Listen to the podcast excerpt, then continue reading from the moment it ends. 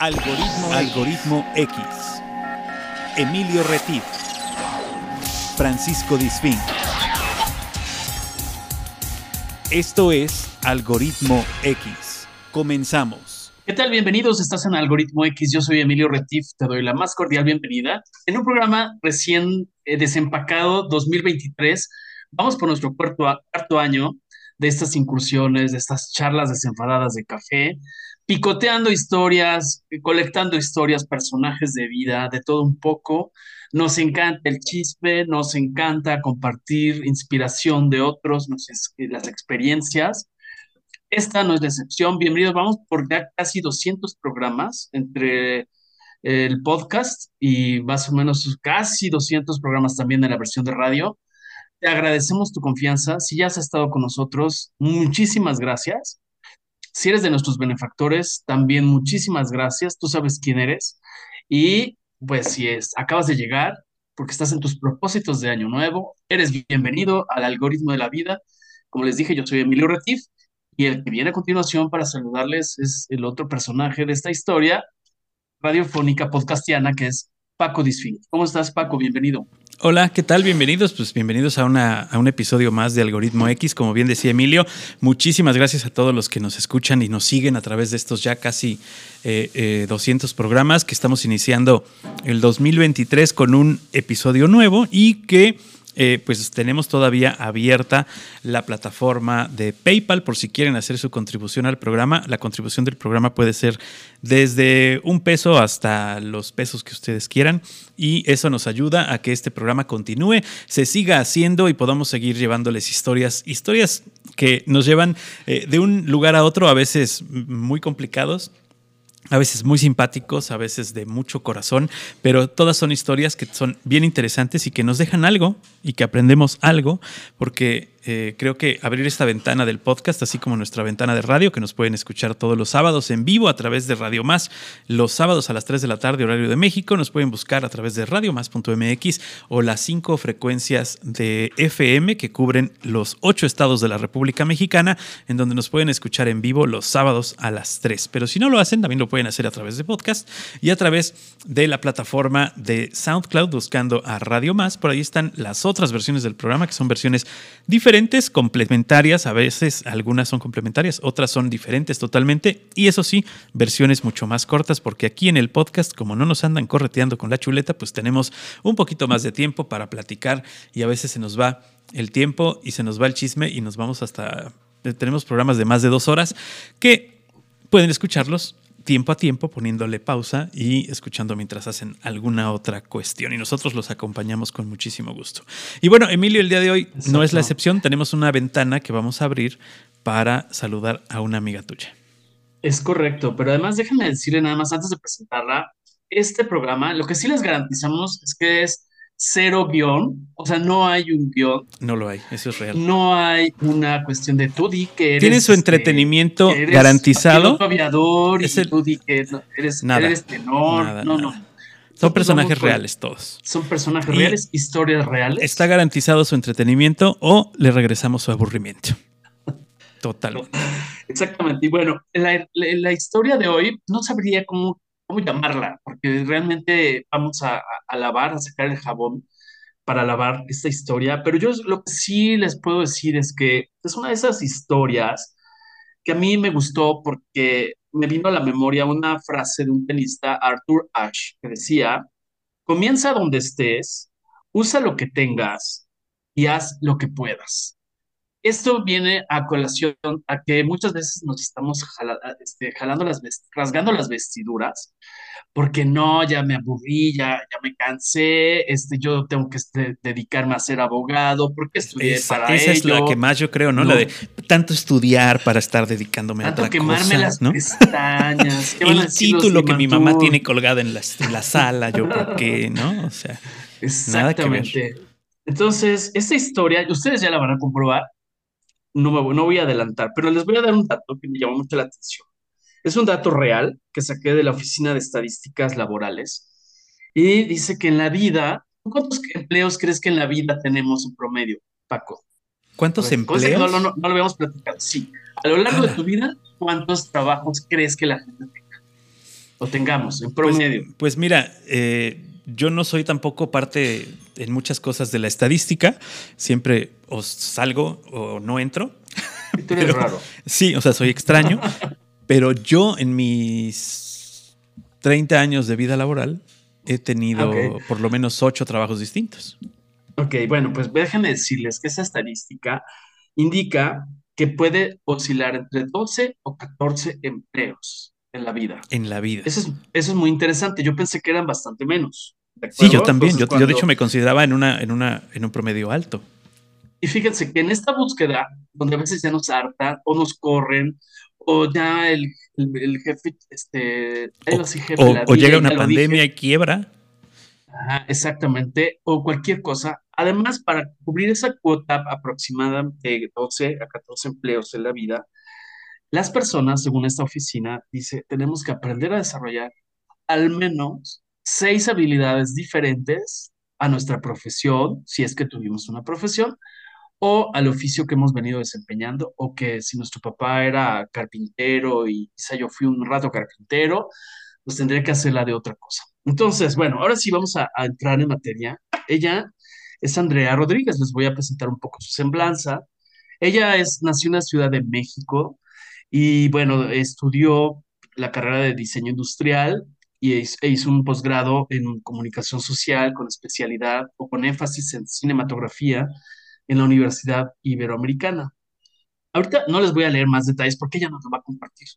O sea, tiene de chile, de dulce y de mole. O sea, desde tener negocios en un, esos tianguis, tipo la canción de Flans, ¿no? La de Me enamoré de ti en un bazar y todo eso. Pero bueno, ahorita vamos a ir desentra- desentramando esta historia y le doy la bienvenida a mi querida Andrea. Andrea Alonso, bienvenida Algoritmo X. Feliz año. ¿Cómo estás? Hola Emilio, muchas gracias. Estoy muy contenta de estar aquí, de platicar cara a cara, aunque sea a distancia. Y muchísimas gracias por sus cuatro años de programa y gracias por invitarme al primero del año, porque ser la primera es siempre pues digno de agradecer. Así es. Gracias a ti por aceptar la invitación de eh, este programa que exactamente, que no sabes en la que te estás metiendo porque Emilio es bien chismosísimo. Exacto. La diferencia, mi querida Andrea, amigos, es que yo no lo niego. pero No soy mustio sí. como el Paco. Exacto, como el Paco que es de mustio. Pero bueno, además, Andrea, cuéntanos un poco, ¿cuál fue tu primera chamba? Ahorita vamos a entrar en, en detalles, pero ¿cómo empezaste a trabajar antes de terminar tu carrera? Pero cuéntanos tú, así de viva voz, ¿a qué te Yo- dedicaste? Mi primer trabajo, si mal no recuerdo, mi primer trabajo fue en una oficina del Partido Acción Nacional donde un amigo que era panista me dijo, oye, te queda muy cerca de, de tu casa. Yo vivía en el Pedregal y el trabajo era en, en Coyoacán, en la Ciudad de México. Me dijo, te queda bien cerca y necesitan a alguien que vaya a ayudarles en la oficina, porque pues no puedes ser secretaria porque ni secretaria eres, ¿no? Yo no tenía ni prepa terminada. Y yo terminé prepa en 81 y el trabajo empezó en el 80, entonces por eso lo tengo muy claro. Y llegué a trabajar ahí, era yo la asistente del candidato para las elecciones de, pues elecciones federales, porque había presidente, ¿no? Y entonces entré a trabajar ahí y yo lo que hacía, porque era la realidad, era acomodar panfletos y plumas en cajitas, llenar bolsitas para gente que se llevaba y llegaba yo a trabajar a la hora que pudiera yo después de mi, de mi escuela Escuela. comes y te vienes a trabajar, o sea, no tienes hora de entrada. Y te vas a las, pues no me acuerdo ahorita, pero seguramente era a las 7.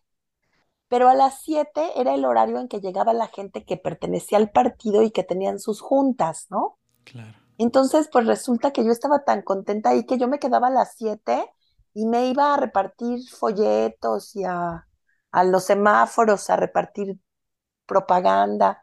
Estoy muy contenta ahí. Me trataban muy bien porque algo que sí recuerdo es que me pagaban muy bien, porque con mi primer sueldo, mi primera quincena que cobré, me alcanzó para ir a comprar dos bicicletas de carreras. Órale. Entonces, yo creo que no me pagaban tan mal. Compré dos, ¿por qué? Porque si compraba una, ¿quién iba a ir conmigo, no? Claro, muy previsora. Compré dos para que mi hermana fuera conmigo y ya nos íbamos a andar en, en bicicleta a partir de ese día. Y Claro. así lo hicimos, ¿eh? Además. Ah, sí. O sea, Sí. eh, no solo pensaste en, en gastarte tu dinero, sino era como una inversión para abrir una- una- un camino más.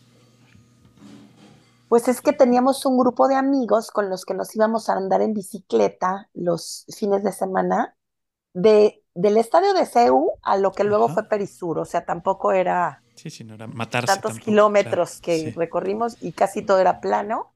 Era nuestro recorrido, pero teníamos bicicletas como las que tenían en mi generación de chavitos, ¿no? O tenías la vagabundo o tenías otra garra de esas y ya empezaba a haber bicis de carreras, entonces tú querías cambiarle las velocidades, aunque ni supieras cómo, creo que yo nunca aprendí. Las, Pero- las famosas Magistroni, que eran en ese entonces las más famosas, y, y las de carreras, que eran ya como las profesionales, las Benotto, ¿no? No, yo creo que yo tenía bicicleta marca Apache o Mapache, o no me acuerdo la que anunciaba Chabelo. Las, Porque las no- vagabundos no eran, eran básicas, esas sí eran básicas. Eran buenísimas. No vagabundas eran la de la la llanta chiquita. Llanta la chiquita al frente y llanta Sí, grande como atrás. chopper, como Ajá, moto sí, sí, chopper, claro, sí, sí, padrísimo. Exacto. Esa había una en mi casa, pero era de mi hermana. Las de nosotros ha de haber sido, denos, somos tres hermanas, denos tres por 100 pesos, esas son las que queremos, ¿no? O sea, Claro, el, el riesgo, el riesgo de las vagabundas es que si querías hacer caballito, corrías el riesgo de girar 360 grados. Claro, exacto. No, pero además, Emilio y, y este, o sea, Andrea, no, no había muchas opciones en México. Recuerden que estábamos fuera del Tratado de Libre. Comercio y no había muchas opciones en México. Si no había Milky Ways, o sea, era Carlos V, No, no que había dejabas media no dentadura había ahí. lunetas nomás, o sea, había sugus nada más, no había otra cosa. Exactamente. Oye, justamente en esta época, yo sé que siempre te ha gustado ganar dinerito, por lo que leí en tu semblanza. Sí. se- No hay un guion, pero sí hay una semblanza preliminar. Entonces, paralelamente a esto, entiendo que es ahí donde tú incursionaste en el tema de comerciar tenis, que también no había, ten- no había tiendas tipo Martí, al menos en la ciudad donde yo vivía, no había tiendas No, no, Martí. no, no importaba. En no todo el país había tiendas de Foot. Locker y ese tipo de cosas, ¿no? Entonces, de ahí sur- surgió, ¿por qué tenis? ¿Por qué tenis y no vestidos? No, yo tenía un novio, pues de tus novios de la universidad, ¿no? Él estudiaba Derecho y yo estudiaba, creo que estaba ya terminando diseño y ya me iba yo a, a la maestría y nos hicimos novios y él se dedicaba a los tenis, pero era el boom de, lo- de ir a los bazares a comprar cosas y uno de, las, de los productos más buscados eran tenis importados Sí, sí. porque o te ibas a Estados Unidos o no había forma. Sí, O la gente que se iba a Tepito, pero que la pura palabra te daba terror, ¿no? Claro. Entonces, pues los bazares se volvieron una opción para comprar. La verdad es que ropa, accesorios y tenis era uno de los productos que más se buscaban. Y entonces, como yo tenía mi dinero que había ganado en el PAN, yo siempre ahorré. Entonces le dije, oye, ¿por qué no nos asociamos? Y empezamos con un puestecito de bazar y acabamos con siete. Y nos compramos una combi Órale, pues. y entre los dos vendimos nuestros coches y nos compramos una combi y nos dedicábamos a repartir tenis en nuestros siete puestos y luego en la noche a recolectar todo el, to- todos los, los tenis, ¿no? Y nuestro trabajo era complicado porque no había celulares, porque si la persona que atendía el puesto de, de Santa Mónica necesitaba unos tenis y ya los había prometido, y esos tenis los teníamos en el bazar de, del Hotel de México, que ahora es World Trade Center, pero Hotel de México, pues nosotros nos encargábamos de ir hasta Santa Mónica para recoger los tenis que se habían vendido del otro lado de la ciudad, ¿no?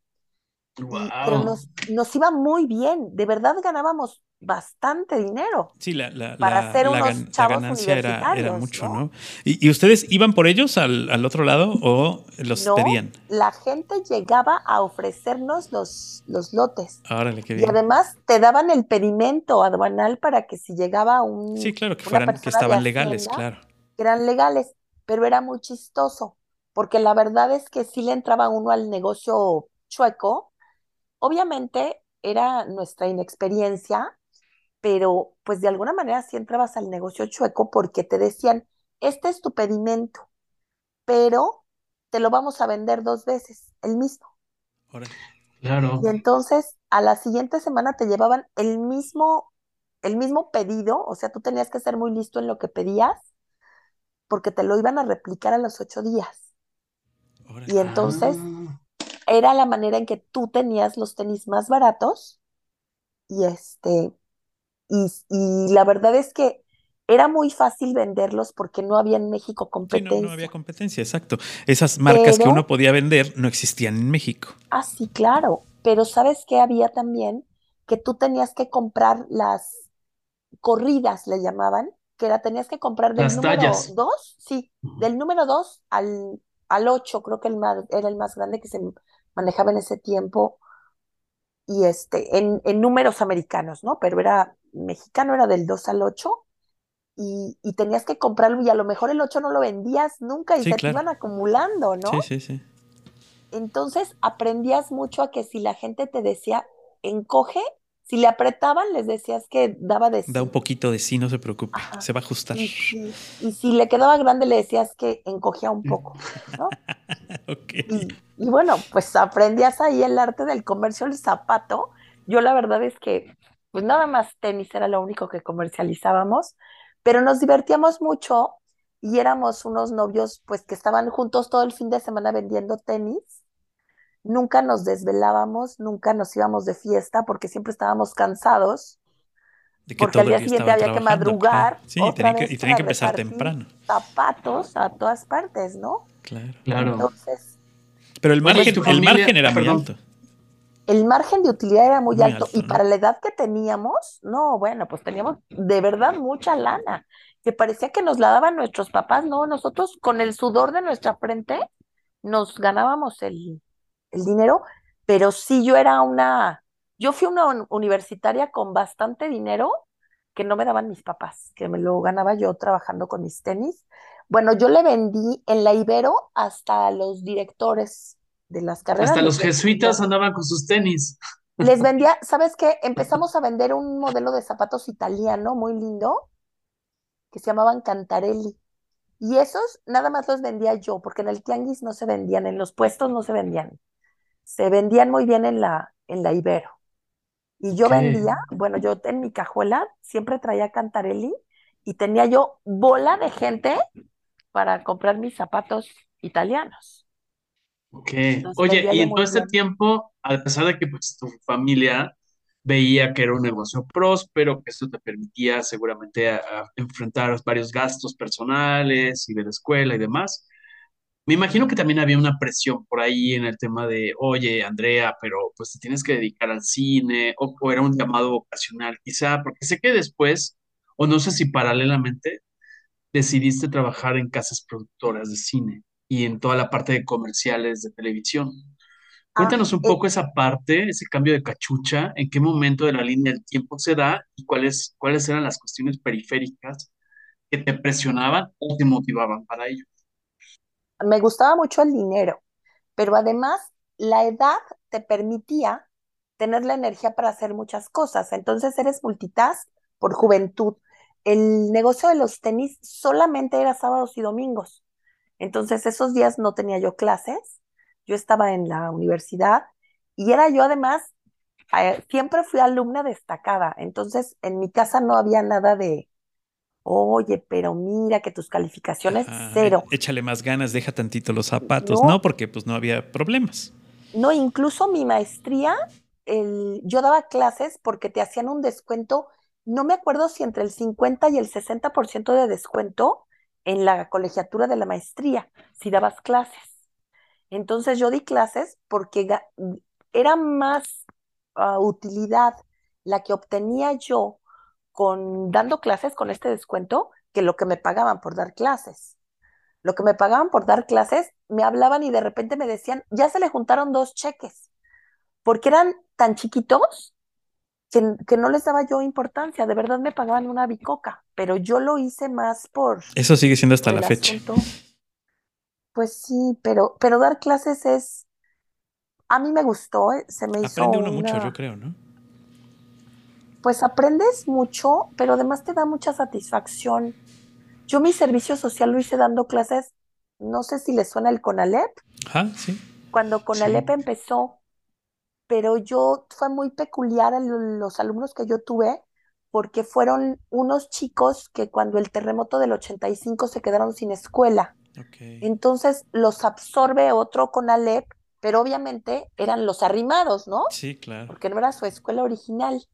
Y este, y yo conocía a la directora de CONALEP y me dijo, necesitaba yo hacer mi servicio social y me dijo, ve a CONALEP y me selló mis hojas y me dijo, ven en seis meses y ya te sello. Y yo así, ¿cómo? Sí, ya te sello. Y entonces le dije, no, tengo que venir a dar clases, no. Bueno, si quieres. Y le dije, no, sí, sí quiero. Y la verdad es de que nunca falté a dar clases a estos chavos. Los amé con todo mi corazón. Cambié, yo creo que me salí mucho del programa que a mí me habían dado, porque como yo nunca había dado clases, Claro. lo que me estaban pidiendo, pues yo decía, ¿para qué sirve que estos niños lean tres capítulos del Quijote de la Mancha? Si van a ser técnicos en soldadura, ¿no? Sí, sí. Y entonces yo sí me acuerdo exactamente qué examen les hice durante seis meses, que fui lo que di clases, el verbo soldar, justamente.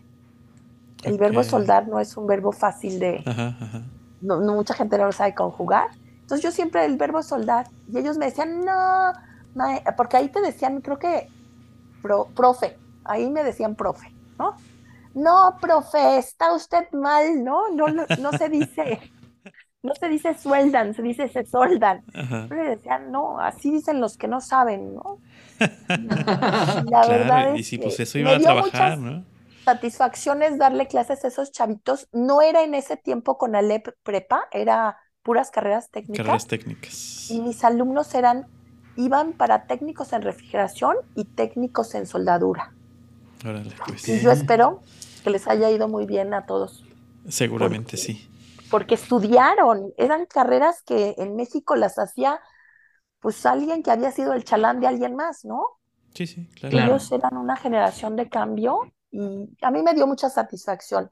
Entonces daba yo clases de mi servicio social, daba yo clases en la Ibero para el descuento y voy a tratar de muy rápido decirles, yo termino diseño y entro a trabajar en una agencia de publicidad.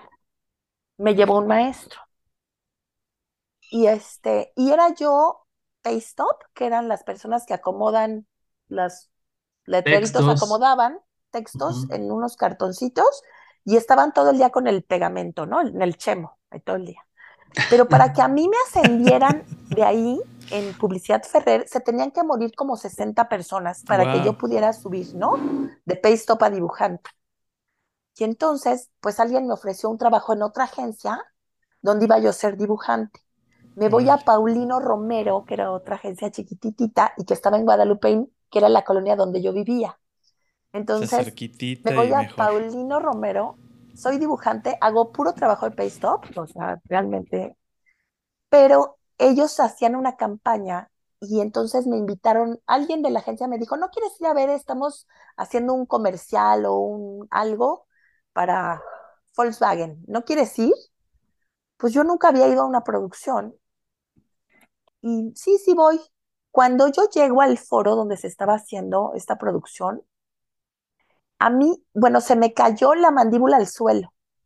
Yo dije, no, yo esto quiero hacer toda mi vida, por De aquí favor. soy, de aquí soy. Estos que estudiaron, ¿no? O sea, yo soy ingeniero industrial, donde, ah, pues que hay que estudiar comunicaciones. Al día siguiente estaba yo platicando con mi papá seriamente, diciéndole que me iba yo a la universidad a estudiar comunicación y este, y, y que él tenía un amigo en una casa productora que le hablaba y le dijera, por favor, que me diera trabajo. Y entonces mi papá sí lo hizo, le habló a su amigo, su amigo me dijo, mira, el que maneja todo son mis hijos, ve a ver a mis hijos, llegué con los hijos y me dijeron, no, trabajo sí te damos, lo que no tenemos es dinero para pagarte. Y yo les dije, no importa, trabajo gratis. Y trabajé gratis dos años en una casa productora Wow.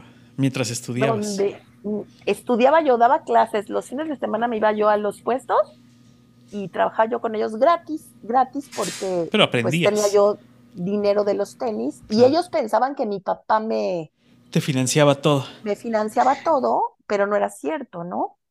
Claro. Sí, porque te ya- dabas, te dabas esa sí. vida. o sea, la vida de Ah, un sí. estudiante con lana es alguien que su papá le paga, obviamente. Ah, no, sí, ¿no? Te claro. dabas esa vida, pero no era así.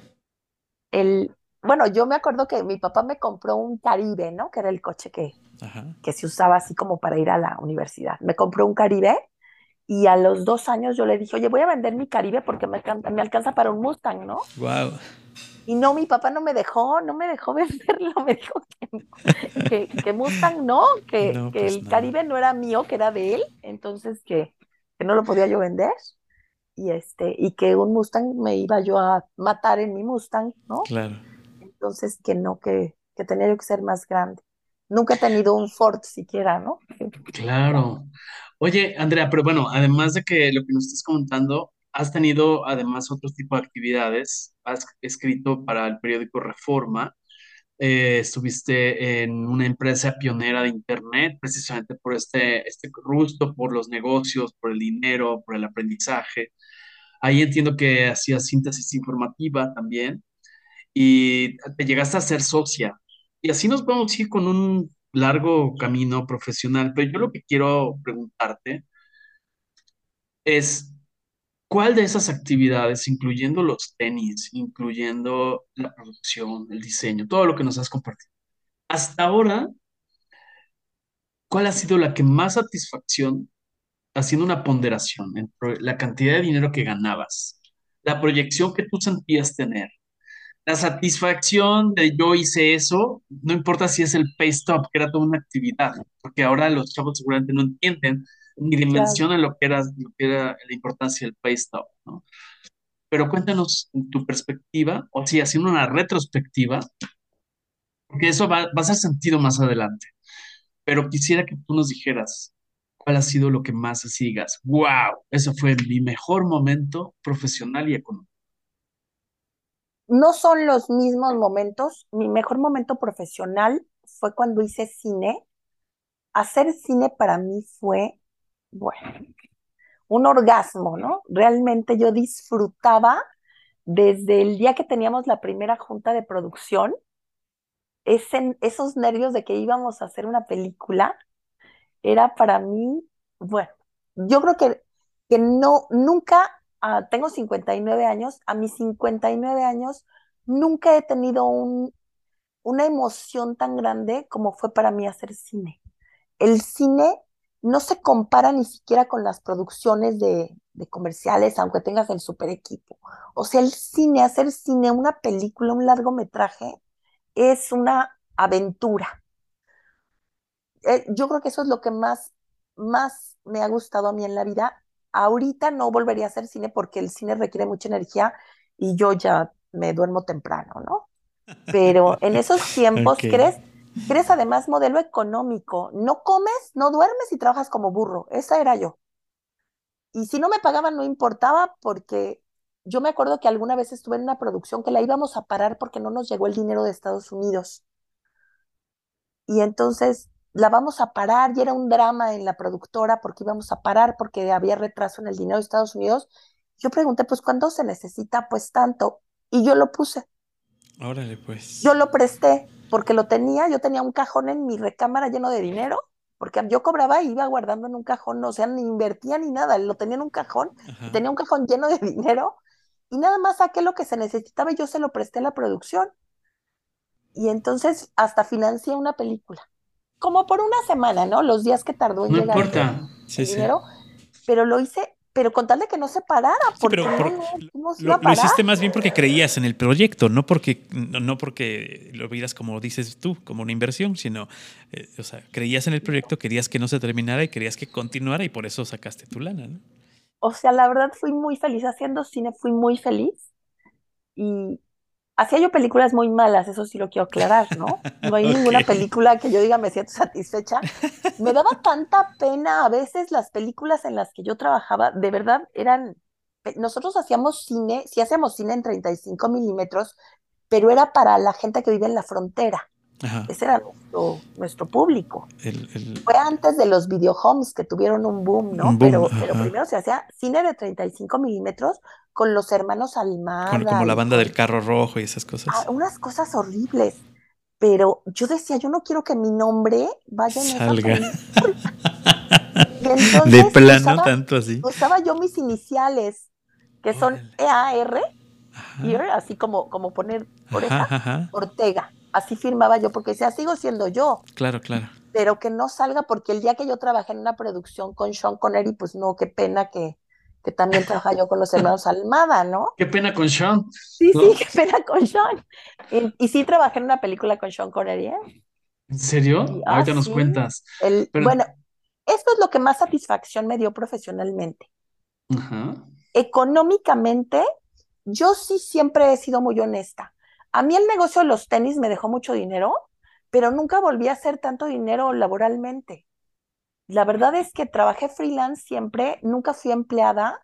Entonces, además, ni hacía yo, nadie te decía esto que, oye, cuando seas grande te vas a poder pensionar. Nadie me lo dijo. Y entonces a mí a veces hasta me ofrecían trabajar de, de contratarme. Yo decía, no, yo les doy recibo de honorarios. Y este, porque además yo me sentía como la muy, muy diciendo que era persona física con actividades empresariales, ¿no? Me sonaba sí. como, como que era yo muy importante. Entonces, yo hice muchos trabajos, ahora que decías, empezando el programa del promedio de trabajos, no, yo tuve muchos más, porque entre una película y otra, fui mesera, fui este, cajera, mil cosas, pero de verdad mil cosas. Y porque tenía yo tiempo libre, ¿no? y, el, y nunca nada me dejó dinero como me habían dejado los tenis en su momento, que dejaban muy, muy buen dinero, pero yo profesionalmente hacía cosas que me divertían mucho y yo creo que con eso me estaba yo muy contenta, ¿no? De que cuando ganaba yo mucho dinero no tenía yo tiempo, se usaba todavía que las mujeres usábamos pantimedias, ¿no? Ajá. Y a mí de repente en una producción se me jalaba la, la pantimedia y yo mandaba a un chofer con dinero a que fuera a comprarme unas y me las trajera porque yo no tenía tiempo ni siquiera de irme a comprar eso. Yo estaba muy ocupada trabajando. Y nunca, y yo no, yo no fui una persona exitosa económicamente, nunca, de verdad. Los tenis sí, pero después fui una gente que vivía bien, pero pues sí le tenía que talonear, ¿no? Claro. todos mis trabajos fueron de trabájale y, y ganas dinero y hice la síntesis informativa, escribí en el periódico Reforma, me daban mucha satisfacción y mi nombre salía en el periódico todos los días, pero así que dijeras, y le pagan muy bien y de eso Sí, viven, no. ¿no? Bueno, eso O sí, sea, eso es, eso es una constante, creo que en la comunicación. Juntar, juntar unos poquitos de muchas cosas Claro. para tener una, un dinero, ¿no? Sí, no- no- normalmente los trabajos que tienen que ver con la comunicación eh, no están relacionados a ganar muy bien. Digo, son garbanzos de a libra los que están en los medios de comunicación y ganan bien. O viven solamente de eso. La gran mayoría de reporteros o de eh, personas que trabajan en los medios no es el único trabajo que tienen. Tienen otras ocupaciones que son, eh, como dices tú, de a poquito en poquito, pues vas este, juntando para salir adelante, ¿no? Claro. Oye, y bueno, y- ah, perdón, adelante, adelante, no, adelante. No, y yo no voy a decir el nombre de una persona con la que trabajé, que ahora sí tiene mucho dinero de la producción, pero en los tiempos en que trabajábamos juntos, era productor de comerciales y de videoclips, y en las tardes vendía casi topper, ¿no? Vendía chamarras y por catálogo no sé cuántas, 17 mil cosas, y, y la verdad es que era una, como un común denominador, que tenías que tener otra actividad, porque Claro. sí sonaba como a mucho glamour trabajar en cine o en producción, pero, pero no, dinero, el dinero se quedaba pues a, a veces en el talento, ¿no? A mí eso me impresionaba. Yo decía, este por hacer ese comercial le vamos a pagar dos millones de pesos neta. Y, y yo que estoy trabajando desde la idea creativa y aquí. Y, y me vine a poner aquí a las, remándole y se- a las 6 de la mañana a montar todo para que este llegue dos segundos, ¿no? Ah, sí, claro. Claro. Y, y entonces ya, se- y ahí se fue el dinero con las alitas Claro. y, y bueno, pero era la realidad, ¿no? Así- Oye, pero así- cuéntanos eso para que no se quede el chisme a medias. O sea, ¿en qué momento trabajaste con Sean Connery? ¿O en qué, en qué producción? ¿O cómo Hubo fue esa una historia? película que se hizo aquí en México que se llamaba El, El curandero de la selva, se llamó en México. Ajá, sí, claro. El- esa película se, en Veracruz se hizo mucho de esta película y en ese tiempo la legislación cinematográfica exigía que las productoras americanas contrataran un porcentaje de trabajadores mexicanos. Y entonces llegabas, te decían, oye, ¿tú hablas inglés, verdad? Sí, ah, pues vente porque hay la película de Sean Connery, ¿no? Y entonces llegábamos y realmente a los mexicanos nos tenían sentados viendo cómo trabajaban los americanos, porque ellos ya traían su crew y su una forma muy peculiar de trabajar y, no encajábamos ahí, entonces nos contratábamos porque era por ley que nos tenían que contratar, no hacíamos nada. Pero algo que a mí me gustó mucho en el cine y que mucha gente no sabe es que hay una tradición que a la hora del que se hace el corte a comer, solamente se pone una mesa muy larga. Para que en ese momento, así tú seas el que levanta del suelo los masking tapes, o seas el protagonista, compartes la misma mesa. Es un símbolo que hay en el cine y que a mí siempre me, se me ha hecho hermoso. Porque entonces tú sí comías con Sean Connery, ¿no? Claro. O Oye, sea, pero les hubieras vendido tenis, o sea, ya que los tenían ahí sentados, ya no estaba ahí yo en el fue negocio falta de los visión, o sea, decir, a ver, a ver, espérenme, tengo ahí en la cajuela unos cuantos pares del Me número quedaron 8, unos de del los, 8 que no he podido vender los- desde el 84. Sí, es de los-. ¿cómo se llamaban los otros que vendías en Ibero? ¿Los Carnelli o qué eran? No, es, esos eran Cantarelli. Ah, los Cantarelli, ¿qué? Sí, esos eran italianos y eran divinos. Y eran muy caros además, ¿no? Bueno, y si le saludaste a Sean y decirle, oye, ¿qué onda? ¿Cómo estás? Pues Yo me llamo yo lo Andrea. vi, yo lo vi, no, no me acerqué, no estuve, lo más cerca que yo estuve de Sean Connery, yo creo que fueron unos cuatro o cinco metros, pero el hecho de, de que compartas una mesa con alguien como él, porque además, ¿sabes qué? Era una gente súper puntual a sus llamados. O sea, en verdad, lo que, siempre lo que escuchamos de los profesionales, ¿no? Súper puntual en sus llamados, súper amable con todo el mundo. Se tomaba fotos con todas las personas que quisieran, pero no era la época de los celulares, ¿no? Sí, era, era, Para que era menos, claro. era, era mucho más difícil porque tú tenías que conocer a uno de los fotógrafos y decirle, oye, tómame una foto que luego te iba a cobrar, ¿no? Claro. Y, y Y tenías que esperar a no ver si salió bien. el, el contacto. Ah, sí, claro. Entonces, no era tan fácil como ahora poder, bueno, a mí me encantaría tener fotos de, de muchas cosas que ahora son como mis, mis recuerdos, ¿no? Claro. Y, pero pues no, no era tan fácil, ¿no? No era común eso, no era común que trajeras en la cajuela o en la mochila una cámara con rollo. o Digo, salvo una, que fueras fotógrafo, ¿no? o Pero una realmente, Polaroid. Pero sí, la- pero esas eran carísimas, las que se autorrevelaban eran carísimas, entonces pues no Sí, ibas a sí. desperdiciar contigo, ¿no? O sea, no. Y, y bueno, pues no, no tengo como, si, si viera yo la película con toda calma, volvería yo a encontrar mi nombre, así como en, en algún lugar de la película, si te quedas ahí sí ver, pusiste tu nombre. ahí sí está mi nombre, pero era por, por ley ponían tu nombre. Ah, como estabas en la nómina, así si tú decías, oye, es que yo, este, todo mundo en la industria cinematográfica me conoce como el carnal y quiero que le pongan así, no, te pagamos como fulanito de tal, entonces le ponemos fulanito de tal. No, ni no, porque sabes que eso lo, lo pelearon mucho los actores mexicanos que participaron porque querían que saliera su nombre artístico. Y por eso tengo muy presente esa anécdota. Y no salía el nombre artístico, salía el nombre, El nombre de- fiscal, digamos. el nombre fiscal. Ajá. Entonces, pues yo en ese tiempo, la verdad, no me importaba qué nombre pusieran, pero sí eso, eso fue lo más importante de mi carrera cinematográfica. Pero yo salgo del cine así como, como cohete, porque yo me casé, mi primer marido era productor de cine. ¿Te casaste con el de los tenis? no. ¿O él No, agarró su no, bicicleta y se fue por otro? No, con ese no me casé, pero ¿sabes ¿Por qué no me casé con él?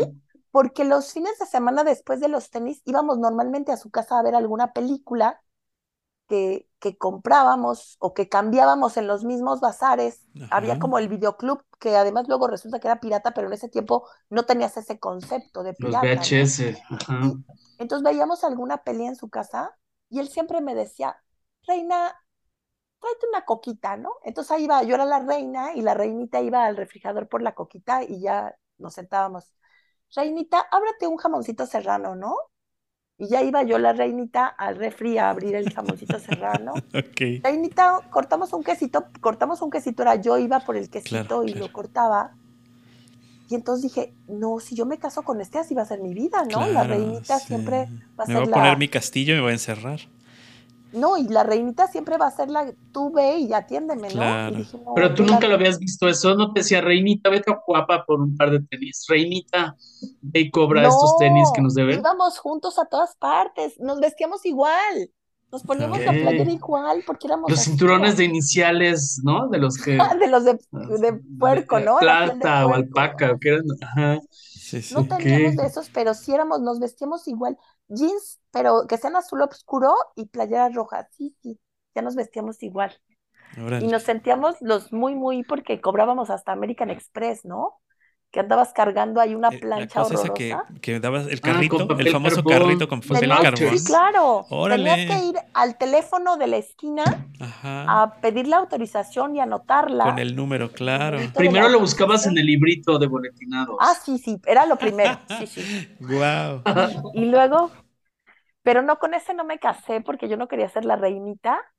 Sí, Me claro. casé Wow. con un productor de cine, pero el día que me divorcié de él, duramos casados 15 meses Ajá. y cuando nos divorciamos nadie me quiso dar trabajo en el cine, en la industria cinematográfica ya, porque ellos sí son como dinastía, ¿no? Cinematográfica. Y entonces la gente me decía, ay, es que voy a tener problema con los pip, ¿no? Sí, claro. Y entonces me decían, no, pues yo sé que eres bien buena y bien trabajadora, Andrea, pero pues no, yo no quiero tener broncas con los pip. Con los reyesitos. Ajá, entonces no, ya nunca, nadie me dio trabajo de en cine jamás, ya nadie, nunca jamás. Oye, pero me quedé con una duda, perdón la intriga, pero a ver, sí. hace rato dijiste que cuando se dio lo de la producción de la película, tú guardabas el dinero en cajitas. Me lo imaginé en las cajas de los tenis, no sé por qué. Las ibas apilando, estos son de 500, estos son de 1000, estos son de, de No, 100.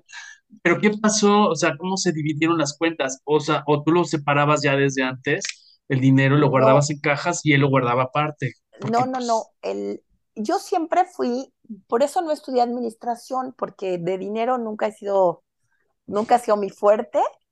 El- soy muy mala administrada para el dinero. Yo soy de las que se encuentra así, ¿ya ves el gusto esto de encontrarte un billete en una chamarra? Yo soy de las que se puede encontrar 20 mil pesos en una bolsa, ¿eh? O sea, de cantidades que digo, ay, con razón, como que andaba yo media pobre, ¿no? Porque cantidades que dices, oye, esta sí me pega, ¿no? Claro. Así a tres mil pesos, siete mil pesos en un calcetín, en un cajón, ¿no? Este, Tus guardaditos, ibas haciendo tus guardaditos. pues todo era en el mismo cajón, ¿no? Pero a la hora que el reyesito, lleno de, ah, no, con él, te voy a decir, él era una gente muy generosa. Él fue, él, yo le platiqué que yo siempre de soltera tenía mi dinero en un cajón y que de ahí iba sacando lo que necesitaba y me dijo, es muy buena idea. Y entonces todo el dinero que ganábamos lo poníamos en un cajón y de ahí sacábamos dinero. Y entonces yo todo lo que necesitaba, yo, yo sacaba dinero así como de película de, de mafiosos. Nunca sí, jamás como tenía yo que pedirle, oye, Shelly G. Gong, ¿no? Así me, así me imaginé. Como... Así, yo sacaba dinero y, este, y él siempre ponía más dinero que yo, ¿no? Pues ganaba más dinero. Entonces yo incluso me acuerdo que yo llegué a sacar dinero y cuando estaba él enfrente lo ponía yo en el cajón, le decía, voy a echar dinero, pero para que él viera que yo también ponía, porque pues era diferente nuestras cantidades, pero era, él era, yo creo que fue la pareja más generosa que yo tuve, ¿no? Porque el dinero era, ahí está, y cada quien agarra lo que necesite, y teníamos una cantidad de dinero importante porque a veces comprábamos coches del puro dinero que había en el cajón. Y también vendíamos coches y guardábamos el dinero en el cajón. O sea, Órale, pues. Sí, porque aparte había un tiempo de mucho, mucho movimiento de lana, porque había una inflación muy alta. Entonces, como que había mucho flujo de, de efectivo. O sea, la gente acostumbraba a que ganaba el dinero, iba y compraba. sí, sí. No lo guardaba tanto en los bancos. Creo que es por El- esa época, ¿no? Mira, yo con él, justamente con el productor, el, nosotros teníamos un taller de coches, pero para hacer efectos especiales de coches para cine. Ok. Entonces, ahí hacíamos muchos coches que se usaban en películas, aunque nosotros no participáramos en la producción, los efectos se armaban en el taller de este cuate, ¿no? Y entonces ese taller lo pusimos entre los dos, incluso yo era la que tenía el alta de Hacienda, y, y nos llegaban muchos coches de cine, pero la gente que veía que había un taller, pues también no faltaba que iba, oigan, pues es que es un taller y me pueden ojalatear mi coche o me lo pueden pintar. Y al Ajá. principio no los aceptábamos porque como que nos sentíamos, no, no, por favor, este es Claro, un poca taller cosa. de, ¿no? sí, sí, es un taller de efectos especiales para cine, ¿no? Y luego ya los empiezas a aceptar, ¿no? No, sí, a ver, ¿qué Pues necesitan? claro. No, pues tal cosa, sí, sí, sí Lana lo es lana. ¿no? Y entonces de ahí acabamos poniendo un lote de coches usados, de compra y venta de coches, y Órale. luego pusimos el lote número dos de coches usados, que chistosamente estaba en Milpalta, y entonces ahí también te das cuenta que tu nicho de mercado no es coches, sino son pickups. Y entonces ahí eran puras pickups y, y la gente que nos compraba era pura gente que se dedicaba al nopal. Y entonces llegaban, y yo sí me acuerdo haber visto gente que llegaba y decía, pues ¿cuál te gusta, mijo? Pues la azul, mamá. Y así te decían, ¿a cuánto vale el azul? No, pues que vale lo que costara en ese tiempo. Vamos a suponer que, que eran 200 mil pesos, ¿no? De ese tiempo. 200 mil pesos. Ah, sí. Y empezaba la señora a sacarse dinero de, Sí, de todas las bolsas, Sí, del sí. brasier, de la bolsita. Te hacían un montón de dinero en la mesa y se llevaban la camioneta que les había gustado por color, Los billetes hechos bolita, ¿no? sí, sin haberlo prendido. No lo prendían, Sí, no sí. sabían si No sabían si, si era robado, si tenía papeles, si, fue, si caminaba siquiera. nuestro, Sí, era de lo nuestro utilería. todo estaba, sí, lo nuestro todo Si era era de utilería de la, de la película anterior, era claro. claro. Pero como veníamos nosotros de la industria del cine, nosotros pintábamos muy bonitos todas las pickups que vendíamos. Claro. Siempre las entregábamos. Por eso yo soy una persona convencida de que tú la basura nada más le das una limpiadita y la vendes. Y la vendes, claro. Yo he sido vendedora toda mi vida, ¿eh? O sea, eso sí lo tengo muy claro. Soy buena vendedora. Yo en ese tiempo dejé de tener coche, tenía yo puras pickups porque Pues sí, porque se movían. Se Sí, movían claro, rápido, entonces, claro. Con un signo de pesos y yo en el periférico con una pickup claro. y este, y lámina. de pesos. Lámina. ah, sí, claro. Y me paraban y me decían, oiga, la venden cuánto, y yo cerraba negocios en el periférico. En el periférico salías, te, te regresabas caminando de repente. Pues regresábamos a, a Milpalta A venderla. este, a los papeles y esas Claro, cosas. la factura. Y, este, y, y bueno, pues esa fue parte de mi realidad, pero duró 15 meses nada más, ¿no? Ok. Y ahí se acabó, Ok, entonces te casaste y ¿qué me pasó? divorcié. Y luego me fui, como ya no me dan trabajo en los En lo que medios te de- gustaba, claro.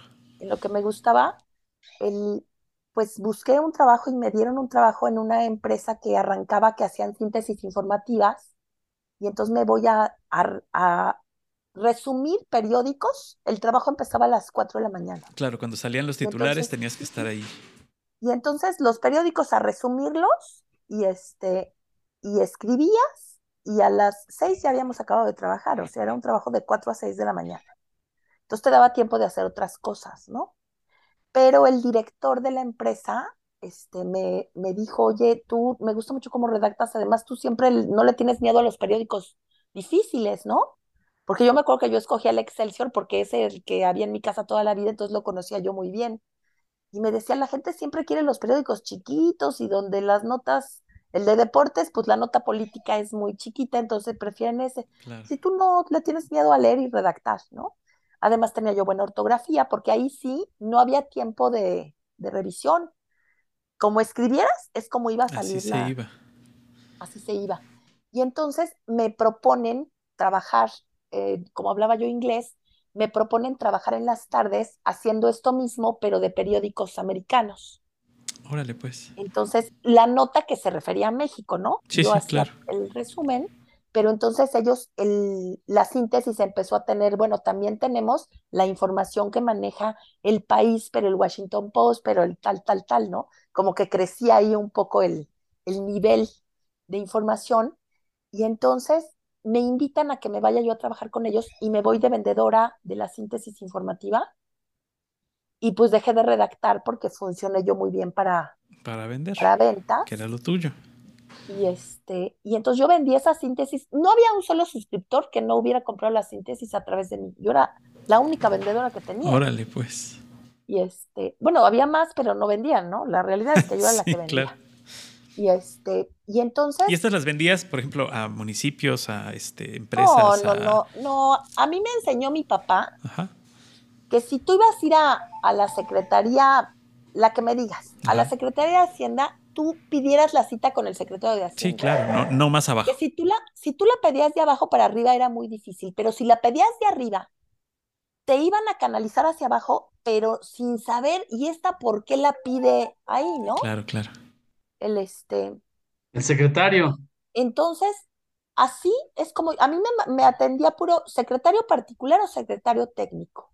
Órale, Y pues. como estás joven, y pues no estaba yo fea, y te vestías así como súper linda, de moda, Claro. pues la verdad es que no me fue mal. A mí me decían, ¿en serio te la compraron así ya y mañana vamos por el cheque? Sí, porque yo tenía un poder de convencimiento muy bueno, porque además yo estaba segura del trabajo que hacíamos, porque yo había hecho Claro, redacción. tú ya habías estado Yo en eso, sí, sí.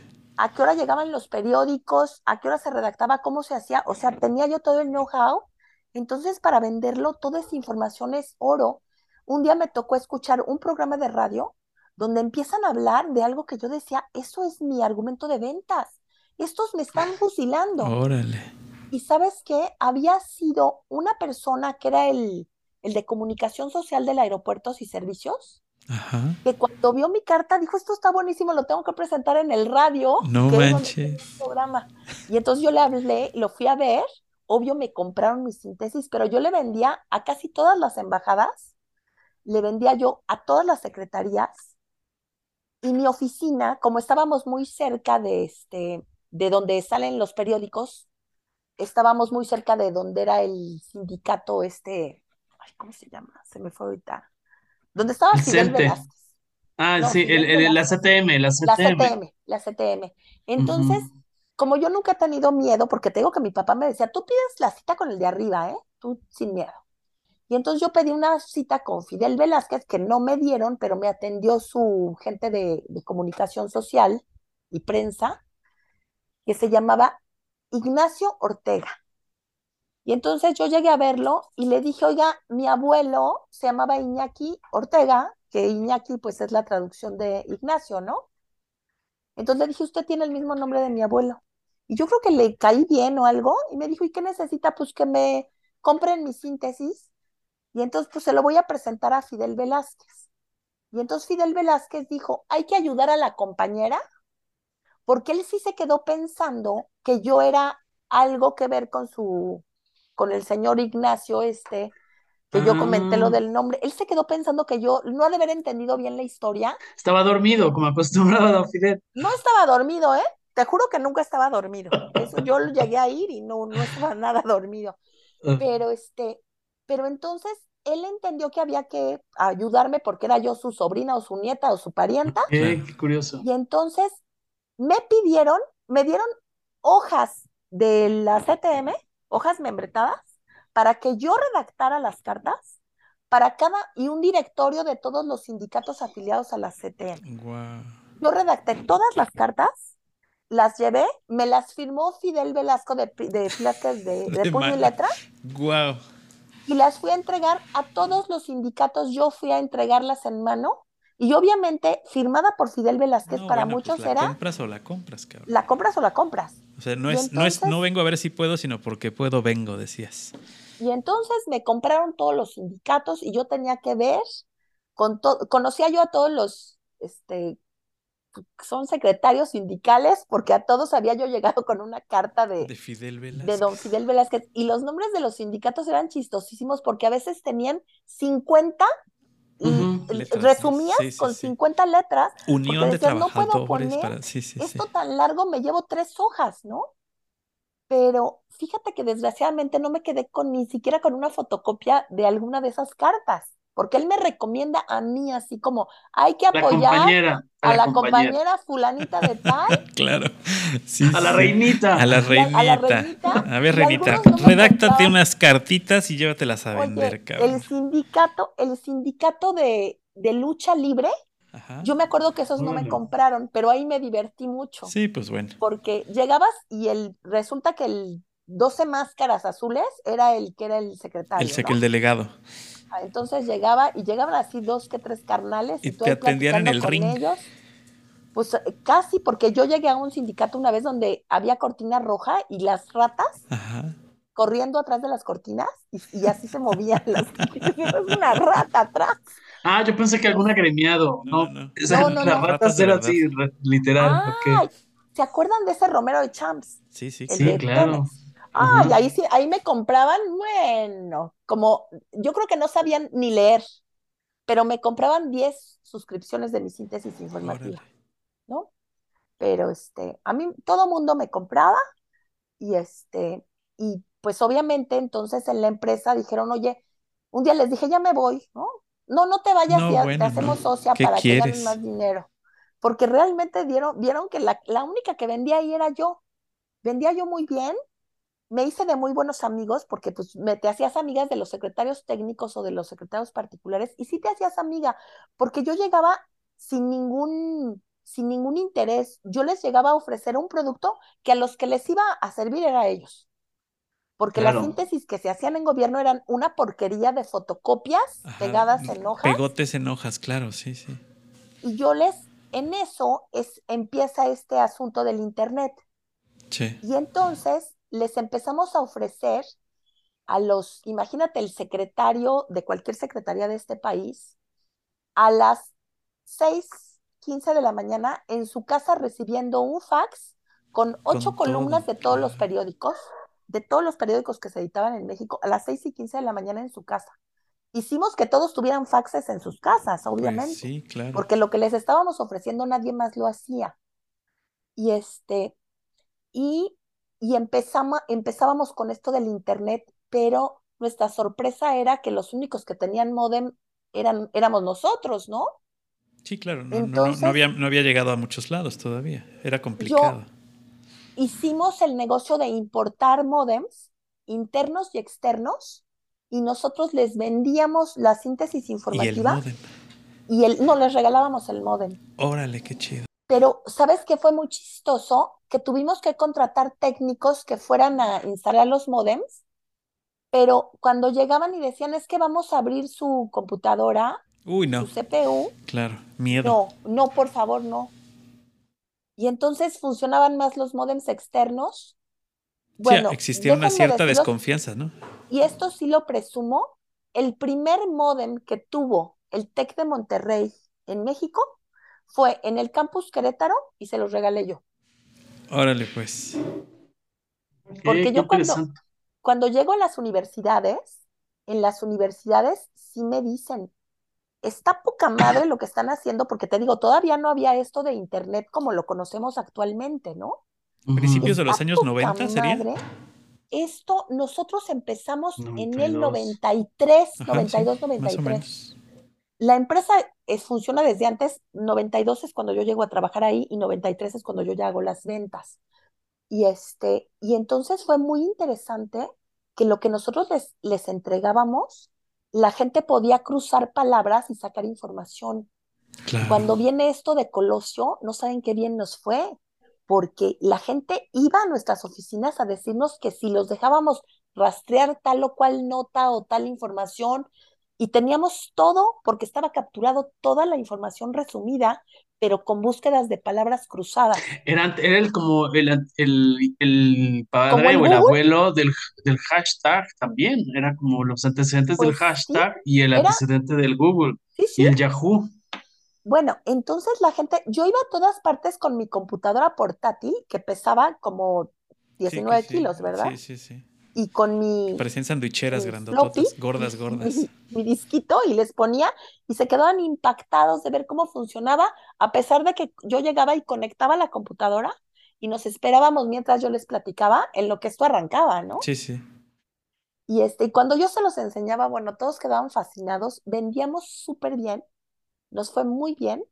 Yo era socia ya de la empresa, entonces además ya era mi empresa, yo me sentía, bueno, Sí, claro. Andrea ¿no? O sea, yo era la reina de la información y este, y la verdad es que, pues de lana nos iba bien, pero en ese tiempo, cada vez que tenía yo un tiempito libre, porque cuando estás en información nunca hay tiempo libre, ¿no? Sí, La se genera, información ¿no? siempre es muy demandante. Entonces, cuando tenía yo tiempo de viajar, me hacía yo un viaje y me gastaba todo lo que yo tenía, pero me hacía un viaje así de, a ver, rápido, tengo seis días para conocer China, ¿no? Y entonces ya Corre, corre, corre. lo que sí. pudiera yo así de, a lo que pueda ver, porque no, no me puedo tomar más de una semana y Claro. tomando en cuenta los, los, tie- los tiempos de los vuelos, pues sí, eran mis viajes eran de cinco o seis días, no por falta de dinero en ese tiempo, sino de, de tiempo, ¿no?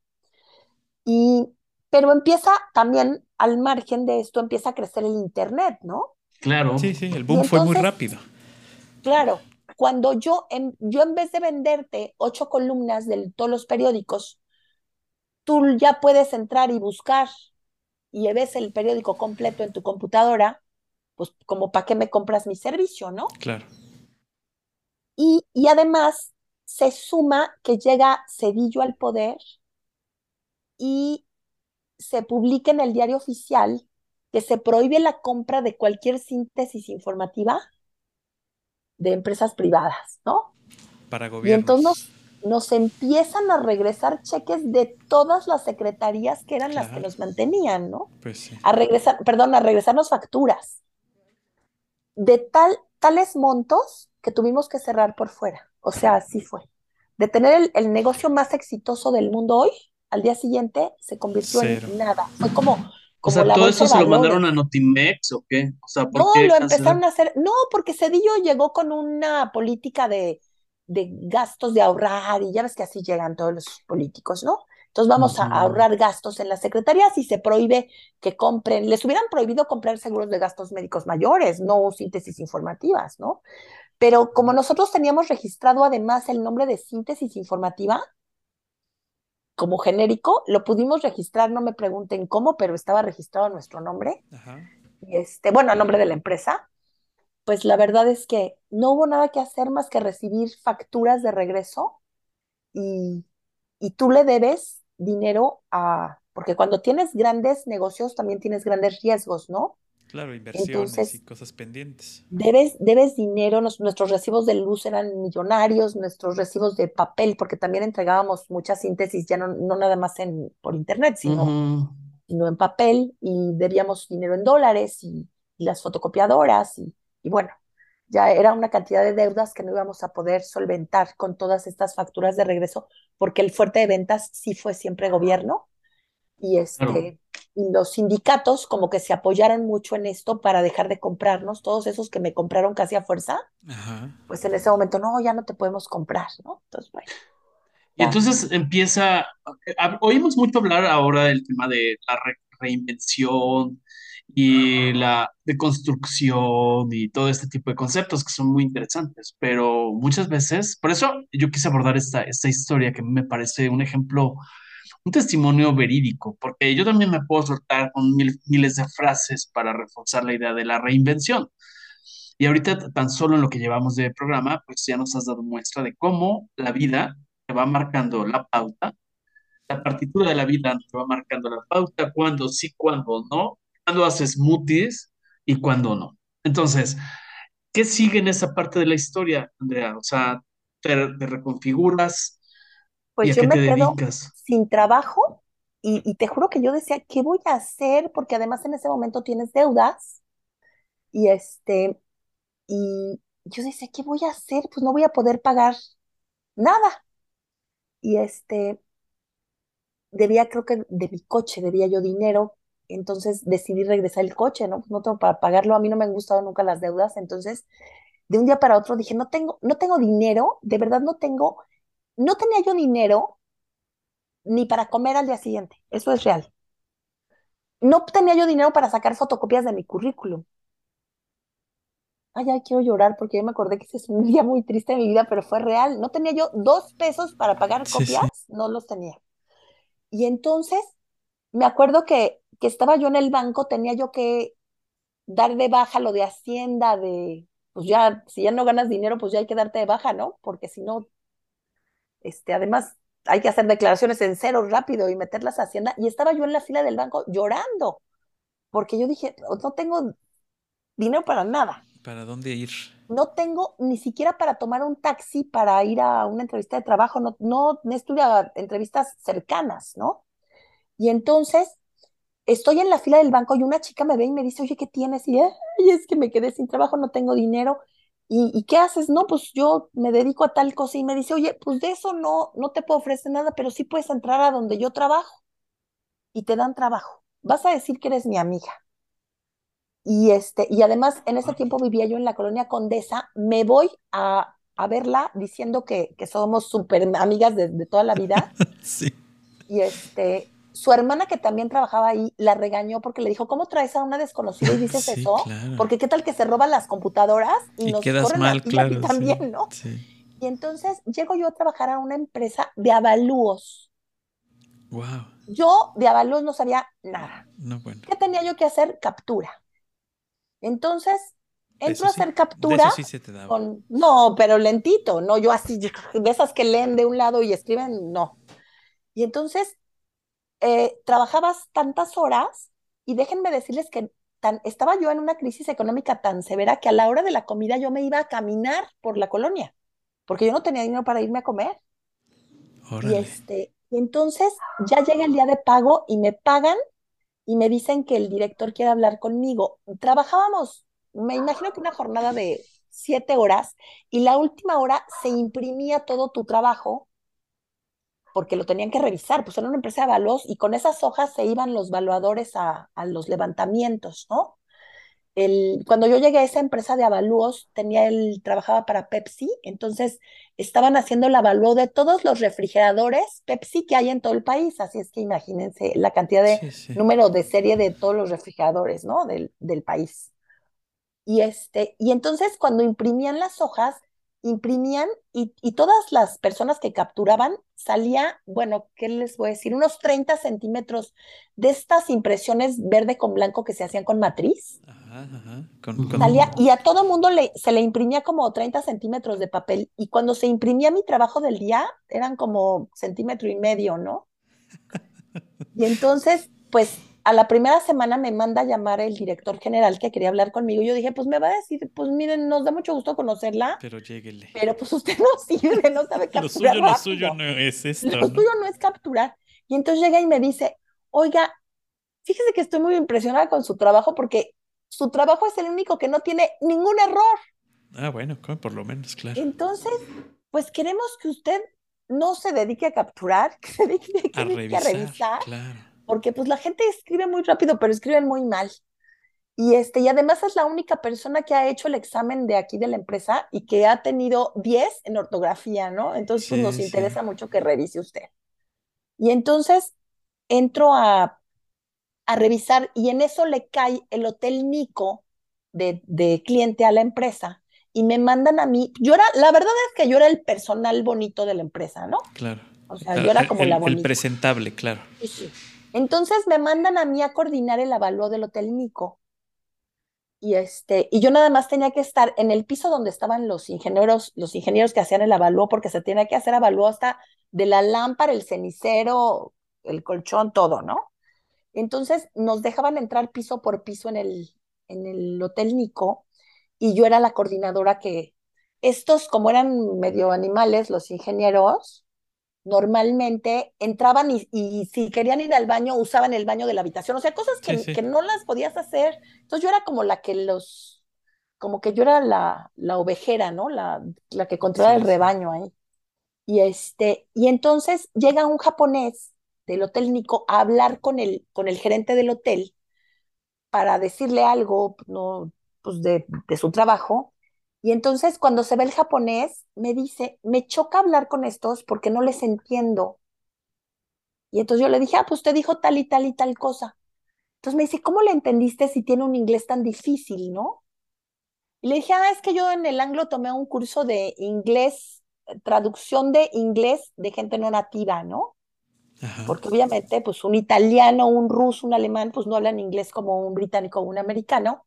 Y entonces cuando le dije, yo tomé ese curso y soy muy buena, tengo muy buen oído para el inglés, y me dijo, por favor, vente a trabajar al Hotel Nico.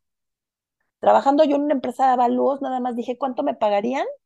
Tanto, como me pagaban más que en la empresa de avalúos, Claro, no lo pensaste mucho. de avalúos, les dije, oigan, pues gracias, ya me voy al hotel. No, en la empresa de avalúos me dijeron, oye, los hoteles tienen horarios como muy fáciles. ¿Por qué Quédate no aquí, trabajas? Claro, en los dos. Quédate con nosotros en el otro, en el otro este tiempo. Y bueno, pues no me- en ninguno me pagaban muy bien, pero pues de dos ya juntabas un poco más, ¿no?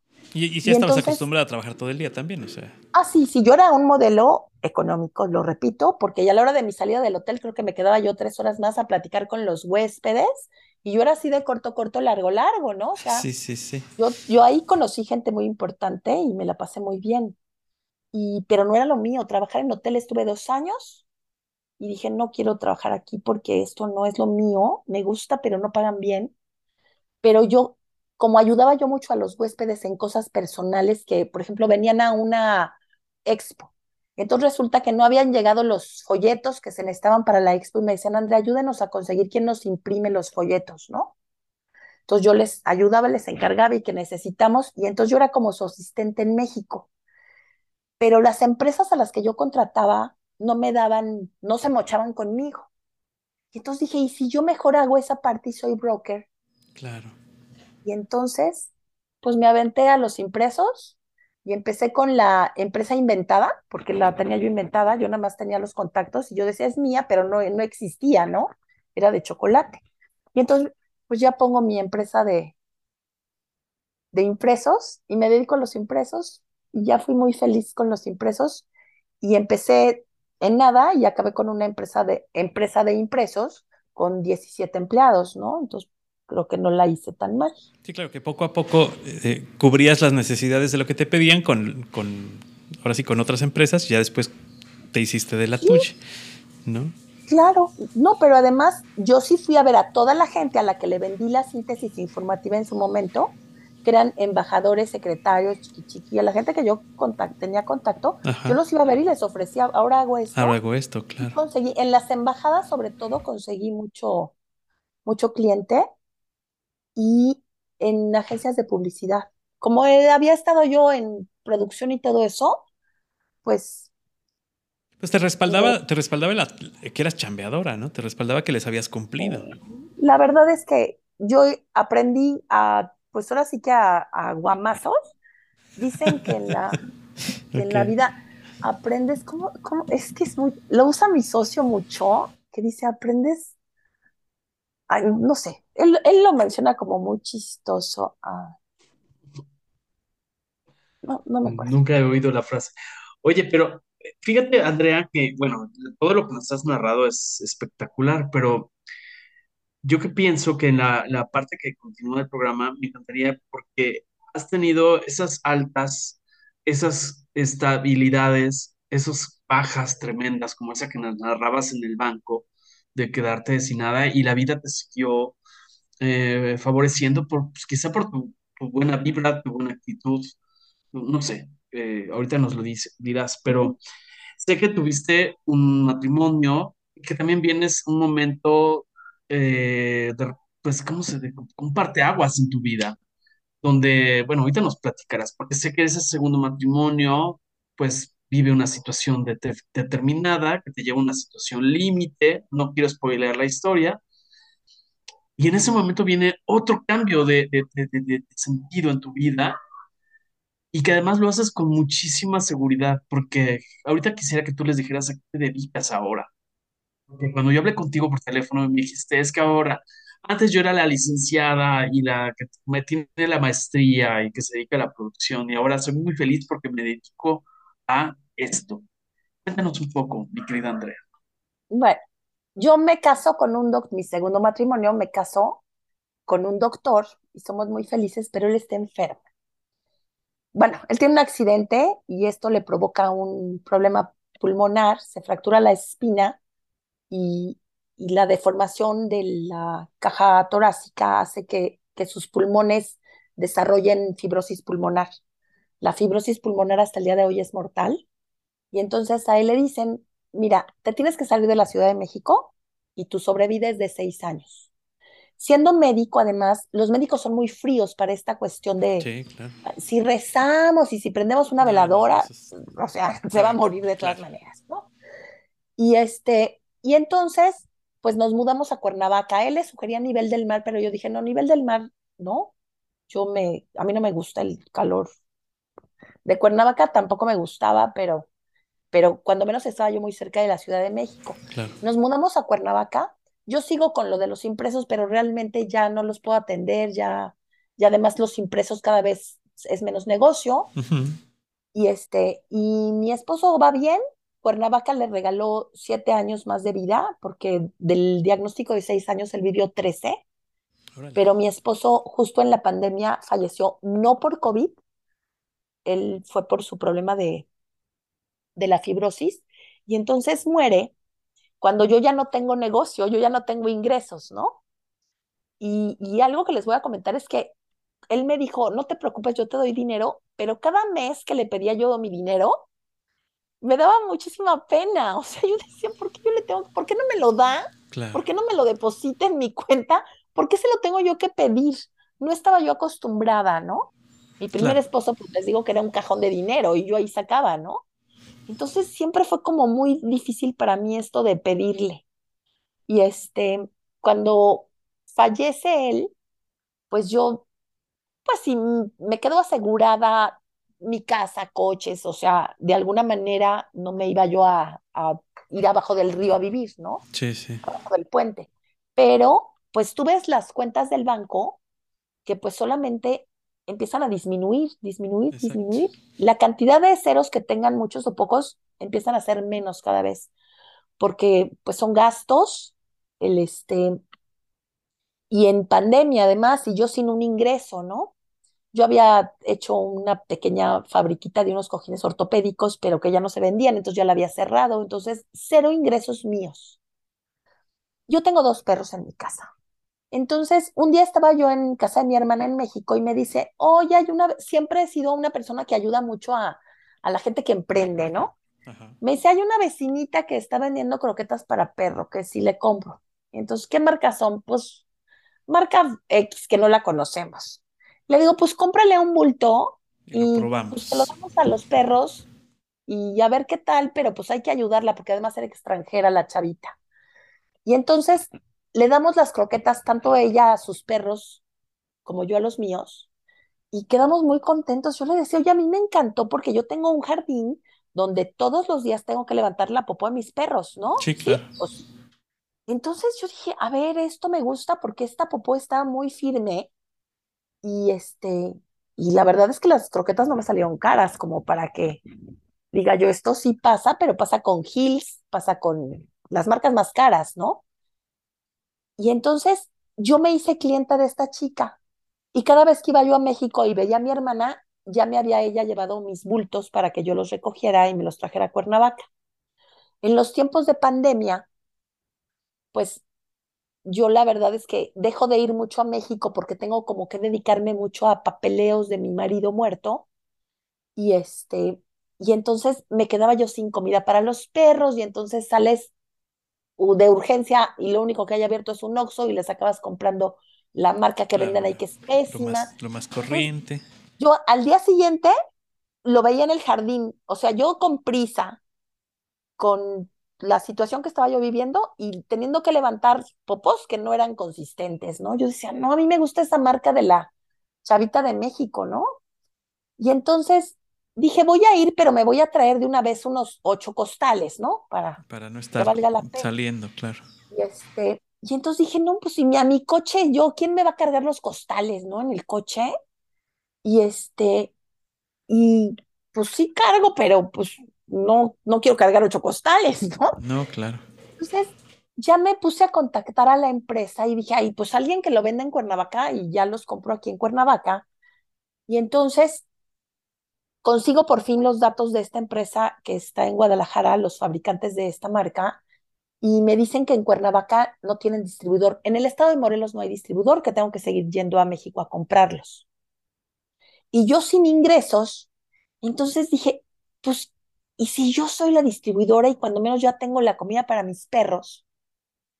Entonces le hablé por teléfono a mi hermana y le dije, oye, si yo encargo la comida y nadie me la compra, ¿tú me comprarías ya para tus perros a mí? Sí. Le hablo a un amigo que es, ahora es mi socio, le digo, oye, tú tienes perro, ¿me comprarías una comida de perro que es la que yo les doy? Porque si no, ¿qué voy a hacer? ¿Dónde voy a meter yo esa comida, no? Y si no la vendo, se va a echar a perder, ¿qué va a pasar? Sí, y le dije, ah, pues me voy a aventar con la distribución para Morelos. Y entonces, pues quedé con ellos que, que yo la distribuía en Morelos. Y este, y que qué necesitaba yo de requisitos, me dieron los requisitos. Mi, un amigo mío que estaba sin trabajo, sin trabajo también cero ingresos, me dijo, yo entro contigo, lo que tú hagas, yo voy contigo. Y entonces pusimos la lana y esperamos nuestro pedido de croquetas. Y este, llegaron el pedido de croquetas. Al día siguiente yo no tenía un solo bulto de croquetas. Wow. Y entonces yo decía, a ver, esto está muy padre, ¿no? Ya le vendí a mi amigo un bulto al costo, obviamente yo mi bulto al costo, mi hermana el bulto no al costo, pero lo que ella pagaba. Y a estas vecinas que les dije que estaba vendiendo croquetas me las compraron, ¿no? Pues voy a hacer el segundo pedido. Dije, yo creo que esto sí lo puedo vender. Y entonces hice el segundo pedido antes de 10 días. Me lo mandaron y lo vendí en cuatro o cinco días también. En puros grupitos de, de las ladies de Cuernavaca, el grupo de las señoras Pinky Pinky de Morelos, ¿no? O sea, puros grupitos así de Facebook. Y yo empecé a vender croquetas, las subía yo a mi coche y las vendía. Es más, los primeros dos pedidos que hice, yo los recogía en mi coche. Le abatí los asientos y ahí me pusieron los costales y mi coche los topes así de, pero yo Sí, me traje claro. los costales de mi casa. Y entonces yo dije, esto es muy buen negocio. Yo le voy a entrar, pero le voy a entrar en serio. Y entonces les hablé a Guadalajara y les dije, quiero ir a confirmar un contrato porque yo le voy a entrar, pero yo no quiero, pues ahora sí que picar piedra, abrirles el mercado y que luego me digan, ah, ya Ya tenemos una hacer". distribuidora, claro. Y entonces dije, pues hay que comprometernos los dos. Y me fui a Guadalajara con mi socio. Y este, y entonces llegamos a ver a, a esta gente de, de Guadalajara y ya les dije, pues es así, así, así. Y, y cuando estaba yo platicando con el director de la empresa, yo me acuerdo que le dije, oye, nos hablamos de tú para más fácil. Y volteó muy serio y me dijo, no, nos hablamos de usted porque vamos a hacer un negocio serio. Órale, pues. Y a mí me encantó. Dije, sí, yo sí quiero hacer negocios con este señor porque lo está tomando en serio como yo vengo, ¿no? Sí, sí. Y entonces yo me quedé fascinada con su respuesta. Me dijo, si es serio, es de usted porque así vamos a hacer un negocio serio. Y entonces yo le dije, pues así, así, así. Y me dijo, tiene la distribución para el estado de Morelos. Y entonces ya me vine yo muy contenta de, de Guadalajara y dije, lo mío va a ser vender croquetas y ahora va a ser mi reto. Y ahora, ¿se acuerdan que les platiqué que no llegó mi Ford Mustang? ¿Nunca, nunca lo habías tenido?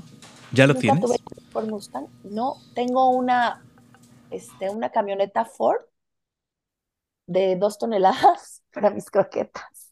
Esa sí la pude comprar. Y este, y la verdad es que sí hubo un Ford en mi futuro, pero fue una, una Transit. Pe- Pero fue con más motor, eso que ni qué. Y este, y pues ahora lo mío es las croquetas. Con más espacio en la cajuela. Ay, sí, ahora ya. Bueno, si tienes una camioneta, a todo mundo se le ofrece que le muevas un mueble o algo, ¿eh? Claro, sí, sí. Entonces yo sí, con mi socio lo tenemos súper. Esto es la camioneta de las croquetas. Y, Y nada tú más, yo claro. la podemos usar para Que la fiesta, que hay que llevar el, ruedas, brincolín de la amiga. No, no, nada. cero. claro. Es para las croquetas. Es parte de hacer un negocio en Oye, serio. Andrea, pero tú me platicabas que ahora te presentas. ¿Qué tal? Soy Andrea y me dedico. A ¿Cómo te croquetas. presentas? Y me dedico a vender Ay, croquetas. sí, porque digo, a ver, a mí, haber estudiado tal o cual carrera no tiene ningún vínculo con las croquetas. En cambio, sí estudió mucho el asunto de la alimentación de los perros. Y entonces llegaba yo y le tiraba yo un choro a la gente y me decían, ¿usted es veterinaria? Y cuando les decía yo, no, como que yo sentía que había una desilusión de parte de la gente, como, ah, entonces ni sabe. Claro. Y entonces yo pedí certificarme como nutricionista canino Ok. y ya me certificó la SEP. Soy la primera nutricionista canina certificada por la SEP. Se llama Conocer, este sistema de, de registro de conocimientos o no sé cómo le llamen. Dura tres años. Entonces ellos consideran que en tres años no va a cambiar mucho la información para que tú puedas seguir siendo una persona que maneja la información. Y el, hace tres fines de semana hubo una expo canina para veterinarios, está dirigida para veterinarios en Expo City Banamex, donde participó la empresa, se llama Cavican, es la, la empresa, la marca de las croquetas se llama Caviar Can. Participamos, a mí me invitaron para que estuviera ahí en el, en el stand. Obviamente yo sabía que no iba a llegar mercado para mí en, en Santa Fe. Perdón, no, no es Santa Fe, es la Herradura, ¿no? Avenida del. No iba a llegar gente de Cuernavaca ahí, pero a mí me invitaron y yo fui, estuve muy contenta, platiqué con mucha gente, les daba yo información de la marca. Y algo que sí quiero presumir es que llegó un veterinario a platicar conmigo. Él no me dijo que era veterinario y no traía gafete de veterinario tampoco. Y me dice, ¿usted qué es? Y le dije, soy nutricionista canina. Y me dijo, ¿y por qué eres nutricionista canina? Nutrióloga canina. Y le dije, no, no soy nutriólogo canino porque eso tiene que ser un veterinario que se especializa. Yo soy nutricionista de mi marca porque el conocimiento que tengo es de mi marca y nada más sé de perros. No sé de canarios, de pajaritos y de gatos, no sé. Y entonces me dijo que él había dirigido una empresa de otra marca de croquetas y que él trataba de convencer a sus vendedores de que se pusieran la camiseta de ser nutricionistas caninos. Y nunca nadie entendió lo importante que era hacerse nutricionista canina. Este cuate habló a la empresa que él dirigía y les dijo, encontré la persona ideal para que trabaje para ustedes. Y hablaron de la empresa a los tres días a ofrecerme trabajo de, de otra marca. Y bueno, yo lloraba porque yo decía, a mi edad que alguien me ofrezca trabajo. Sí, claro. No pasa. O no lo acepté, en primer lugar porque es en la Ciudad de México, yo vivo en Cuernavaca, pero fue una satisfacción tan grande para mí que me ofrecieran un trabajo de algo porque el exdirector les dijo, ya encontré la persona que ustedes necesitan, porque yo todo lo que he hecho en mi vida lo he hecho con mucha pasión. O sea, y si lo mío en este momento es vender croquetas para perros, yo sí llego con la gente, porque muchas veces entrego yo las croquetas, yo sí llego, yo sí le toco el pelo a los perros de mis clientes, sí les veo los dientes a los perros, o sea, yo sí tengo una relación con mis clientes, que son los perros, que no son los que pagan, pero ellos son los clientes. Y, la verdad es de que yo, eh, dicen en la empresa que yo soy una, una persona muy chistosa porque llegué a la empresa convencida de la marca, ¿no? Porque ya la conocía yo en mis perros. No me tuvieron que decir que era muy buena o hablarme de las bondades. Yo ya llegué sabiendo que esa marca es la que yo le quería seguir dando a mis perros porque me gustaba. Y número dos, yo no llegué por el asunto de, del dinero, nada más era el dinero lo que me importaba, ¿no? De, de la empresa, sino por traer la comida a más perros, empezando por los míos en la lista, ¿no? Eso fue lo que me motivó a traer la marca a Cuernavaca, que mis perros tuvieran la marca aquí. Y ahora me siento súper feliz de que cada día tengo más clientes, bastantes más. Los clientes que han tenido mi marca, solamente dos me han dejado de comprar y uno fue porque dijo que mi marca no sirve, también hay esos clientes, y otro fue porque se murió su perro, no por mis croquetas. Pero todos los demás están muy contentos. Entonces, yo cada día tengo más clientes por eso. Y lo que yo empecé a hacer es, dije, si a mí las croquetas me sacaron de esta crisis financiera, pues yo sí puedo ayudar a otras personas a que salgan de su crisis financiera, ¿no? Y entonces yo me inventé un micro plan de negocio, como alguna vez en mi vida iba yo a pláticas de multinivel, también estuve haciendo multinivel, no funcionó o no funcioné yo, pero no, sirvió, pero yo era, yo tomaba todas las clases que daban en el curso, ¿no? En el multinivel. Y entonces, esto de las redes, yo dije, bueno, yo la verdad, si no hay ningún distribuidor en Cuernavaca, pues yo no, los distribuidores que tienen miles de marcas de croquetas, para ellos va a ser una croqueta más. Claro. Pero ¿qué tal que yo, yo hago un plan de microdistribución y que la gente distribuya en sus colonias? y entonces me pues. ideé un plan, un plan chiquito donde sus compras son chiquitas para que las ofrezcan en su colonia y yo en esa colonia no le ofrezco ya a nadie más ese plan. Lo proteges, claro. Sí, claro. Y entonces me ha funcionado bien porque esta gente tiene sus croquetas prácticamente gratis vendiendo croquetas a sus vecinos. Ok. Entonces, todo mundo ganamos dinerito. Ellos ganan las croquetas de sus perros. A veces pueden tener una utilidad, obviamente, porque pues yo les doy un margen de utilidad que ellos pueden darles el precio más bajo o el más alto, ¿no? Y este, y entonces tengo mis microdistribuidores, que son gente que tampoco era expertos en, en tiendas de alimento para perros ni en croquetas. Y me ha funcionado muy bien la, ah, no sé cómo se dice, la geografía de, de la ciudad de Cuernavaca es, es un chorizo. Entonces, a pesar de que es un lugar muy chiquito con un millón de habitantes, ir del punto norte al punto sur es complicado porque aquí no hay vías de comunicación. Entonces, si a mí me pedían un costal de, de croquetas en el norte, pues la verdad la tenía yo que invertir media hora a ir Claro, y no, me- no, no, regresar. no era, no era este, Pues mejor viable, alguien que les venda ya. claro. Y entonces tenía yo un cliente y yo a los mismos clientes les exponía, yo les decía, oye, ¿no quieres distribuir? Y pues ya les explicaba, algunos se quedaron, algunos no, pero así es como ha crecido mi negocio con microdistribuidores, gente que no vendía croquetas para perro y vende en sus colonias. Entonces yo hago una visita mensualmente a dejarles el producto y este, y así es como creció mi negocio y ahora yo soy una feliz vendedora de croquetas para perro. Me voy a empezar el 3 de febrero a un diplomado en como nutricionista canina por una universidad en Barcelona, que es en línea y porque yo sí quiero que la gente sepa que sí sé de Claro, croquetas. sí, sí, No me vuelva a pasar de que, ay, no es veterinaria, entonces no sabe, ¿no? sí, claro. Y yo me he dado cuenta que los veterinarios que se dedican sobre todo a, pre- a pequeñas especies no tienen mucha información sobre, sobre nutrición. Eh, nada más conocen algunas marcas, no conocen todas las marcas del mercado. Y este, y muchas veces también lo hacen como negocio. O sea, si yo Y, distribuyo tal marca es y la las, que más, las marcas grandes pues acaparan el mercado, digo, ellos son los que tienen el presupuesto para visitar a los médicos veterinarios y les dejan muestras y les dejan para vender, y- pero son las marcas que ya tienen mucho peso, o sea, mucho dinero, ¿no? Que invierten mucho. Y el, el nicho, yo ahora que estoy estudiando más de las croquetas, el nicho de, de las croquetas es muy interesante, ¿eh? No, las croquetas más caras no las compra la gente con el, con los presupuestos más altos. Pero No, aparte, claro. déjame decirte, Andrea y Paco, amigos, numeralia, que saben que es uno de mis gustos, el Ujú. tema del mercado de la alimentación canina en, en México es un mercado de la industria de alimentos a las mascotas, es de 2.455 millones de dólares.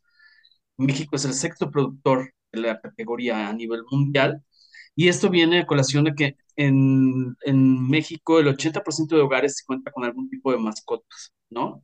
Entonces, eh, se estima que el, gasto promedio que, que tiene de todo lo que son entre alimento, eh, jabón, juguetes, todo eso, es un costo, un gasto promedio de cuatro mil pesos. Me hace un mercado súper interesante. Y ya solamente para no llenarlos de cifras, estoy refiriéndome a datos del 2017. Se vendió 112% más de alimento de mascotas que alimento para bebés. Ahí se los dejo de tarea Órale, pues. para que vean. Para que si vean lo que le están dando de comer a no. los bebés. No, no es cierto. Croquetas, cabrón, para que coman los pinches No, no, no, pero el mercado está, está, está modificándose entre Sí, los sí, bueno, millennials, Claro. ¿Cuánta centennials y los hay que no, dinkies, que ¿no? no quiere, no quiere iniciar el compromiso de un, de un bebé, pero que es más fácil tener un perrijo, ¿no? Mucho más Exacto. Pero fíjense que encontré una frase, no, no, no noté, lamentablemente me gustó la frase, creo que el, ejemplo claro es Andrea, por todo lo que nos ha platicado, los tenis, la síntesis informativa, los avalúos, todo ese tipo de cosas. Me encanta porque creo que aunque sí, evidentemente se hace porque se requiere un ingreso, pero esta frase me gustó y creo que aquí está el ejemplo, nunca empieces un negocio solo para hacer dinero, empieza un negocio para hacer una diferencia. Y esto que estás diciendo me hace mucho sentido. O sea, no cualquier vendedor un vendedor va a decir, ¿cuánto me deja de ganancia? No se va a poner si, si es balanceado, si no, y cómo me preparo para ser nutricionista canino. Creo que eso es bien importante. O sea, entender que sí necesitamos ingresos, pero que no es el único, los gringos le llamarían el único driver para hacer un tipo de negocio, ¿no? Paco, ¿qué, piensas? Sí, o sea, tienes que, saber ajustar tus engranes a, lo que te viene. O sea, simplemente no puedes casarte con una sola cosa. Y, creo que eh, eres el claro ejemplo, nos has dado una gran cátedra de lo que es el ejemplo de adaptación, de, de la verdadera resiliencia. Porque no el, no el tema nada más, como lo hemos dicho infinidad de veces en este asunto de la resiliencia, no es, eh, pues ya me aguanto y lo hago, ¿no? o sea, es realmente considerar un compromiso y un cambio y una adaptación que, que me beneficie, que me traiga un beneficio, hacerla mía, hacer realmente mío esta adaptación. Y creo que, bueno, pues eh, ahora si, si volteas hacia atrás, y lo más importante creo que de lo que hemos platicado esta tarde y que te agradecemos muchísimo que hayas estado, que estés con nosotros, es el cómo ves hacia atrás como historias o, pequeñas historias de éxito. O sea, no hablas de lo que has hecho como algo que pues no sirvió, entonces cambié, no sirvió, entonces cambié. No, todo funcionó en su momento. En su momento todo fue muy bueno y sigue siendo bueno.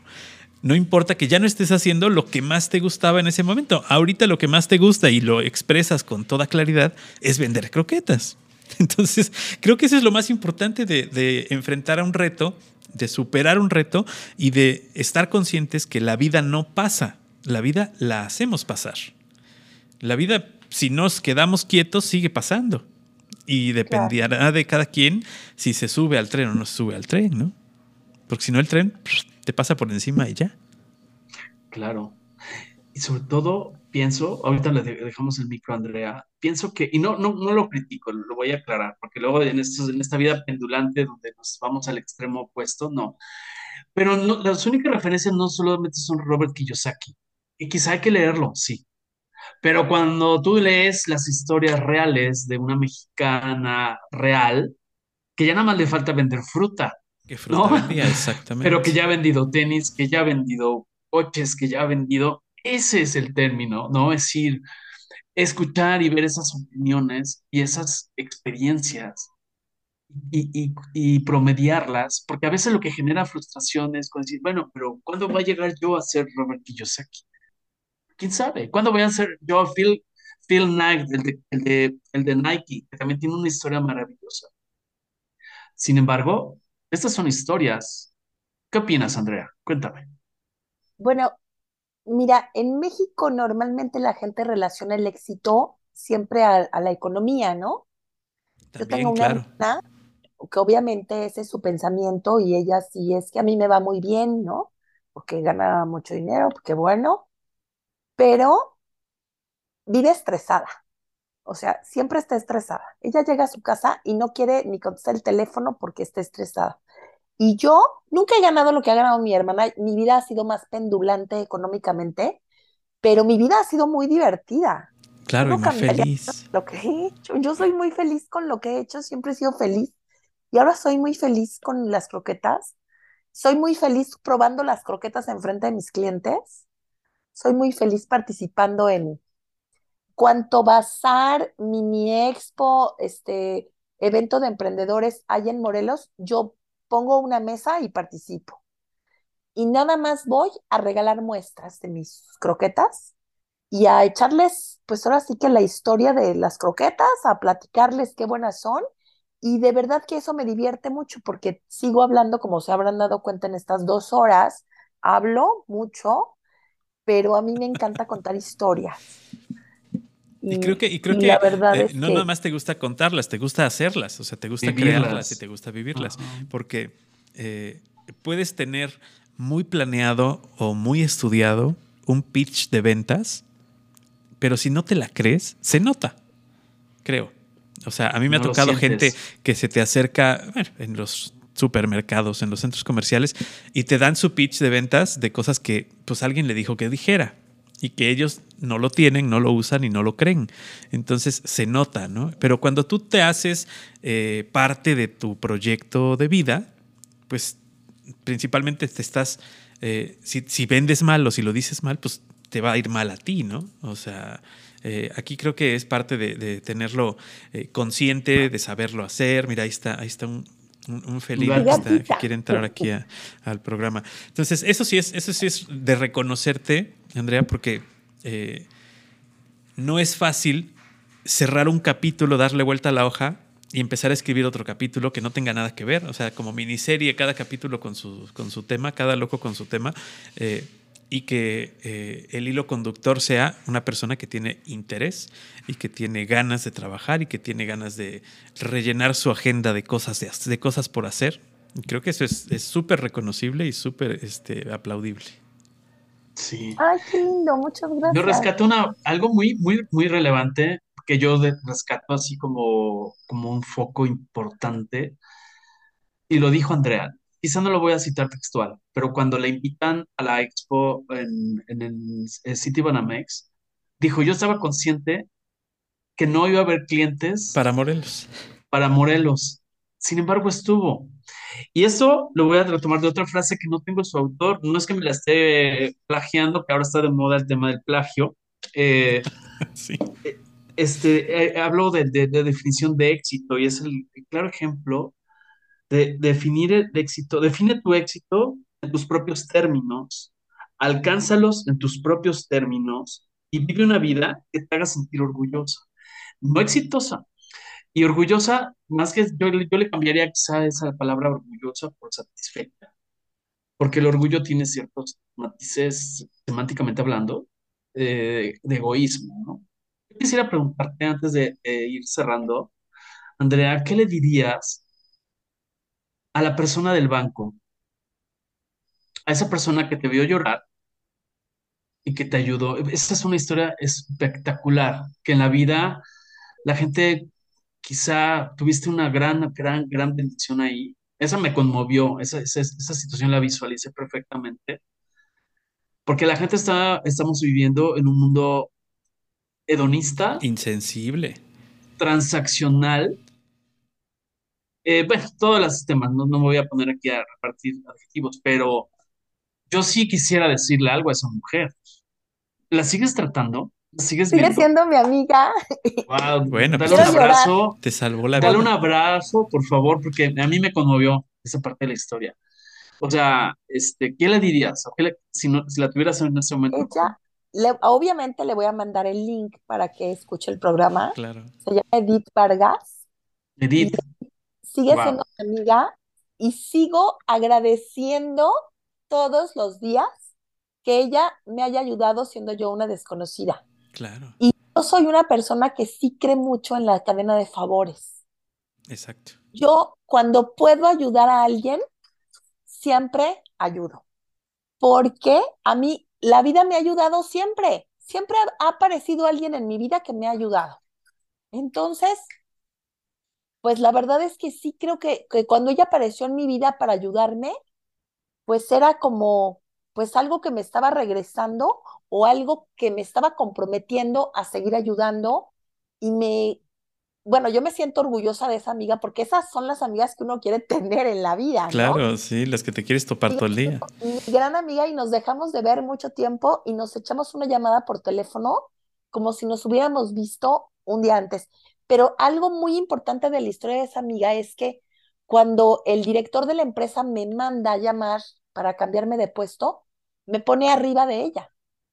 Órale. Y pues. ella me quiso igualititito, siendo yo su subordinada, como estando arriba de ella. O sea, eso a mí sí se me hace que fue.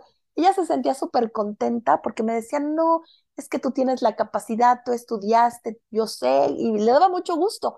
Entonces, una persona en esta época actual que le dé gusto, que, que, lo que vaya bien, que le vaya bien a alguien más, es dificilísimo encontrar. No, no, ella es, no, ella es un... Ese es un ser humano en no pedazos. Exacto, exacto. y sigue siendo mi amiga y me siento muy orgullosa de su amistad. Y este, y la verdad es que, pues, que ella viniera a colación de esta historia, tal vez para mí es lo que más vale la pena, ¿no? Porque. Pues tú solita, la, tú solita la, dejaste ahí, pero yo lo que hago es jalar ese hilito, porque para mí es muy significativo. Estamos acostumbrados a centrar nuestra atención en lo que vemos en Facebook, lo que nos, la marca del volante que toman casualmente cuando hacen su selfie en el coche, ¿no? Eso es a lo que se le da importancia. Y ese tipo de cosas cualitativamente hablando, desde el ser, desde la solidaridad, desde una serie de cosas, ¡ay, qué cursi, qué cursi! Sí, cursi, que llámenle como quieran.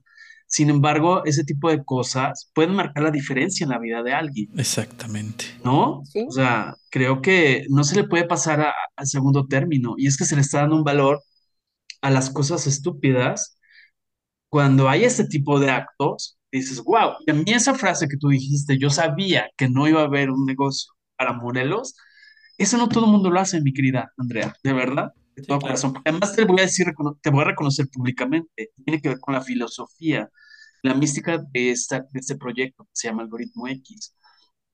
Es unir puntos, como lo hacen las arañas, lo hemos dicho, que también puede sonar cursi para muchos. Es la, la araña hace su telaraña y le da fuerza a partir de unir puntos.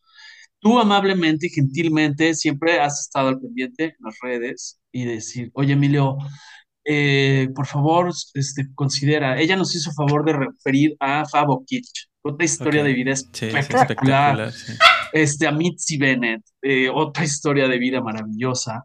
Ah, créeme que lo tengo claro, ¿eh? O sea, lo tengo, lo tengo más que identificado. Gustavo Pérez, o sea, quizá eh, no me referiste, pero tú me hablaste cuando yo pregunté en mis redes eh, algo de la cerámica, tú me dijiste, pues si lo tienes ahí a un paso, Gustavo Pérez, y me di la tarea de llegar, pero me despertaste los ojos, me abriste los ojos.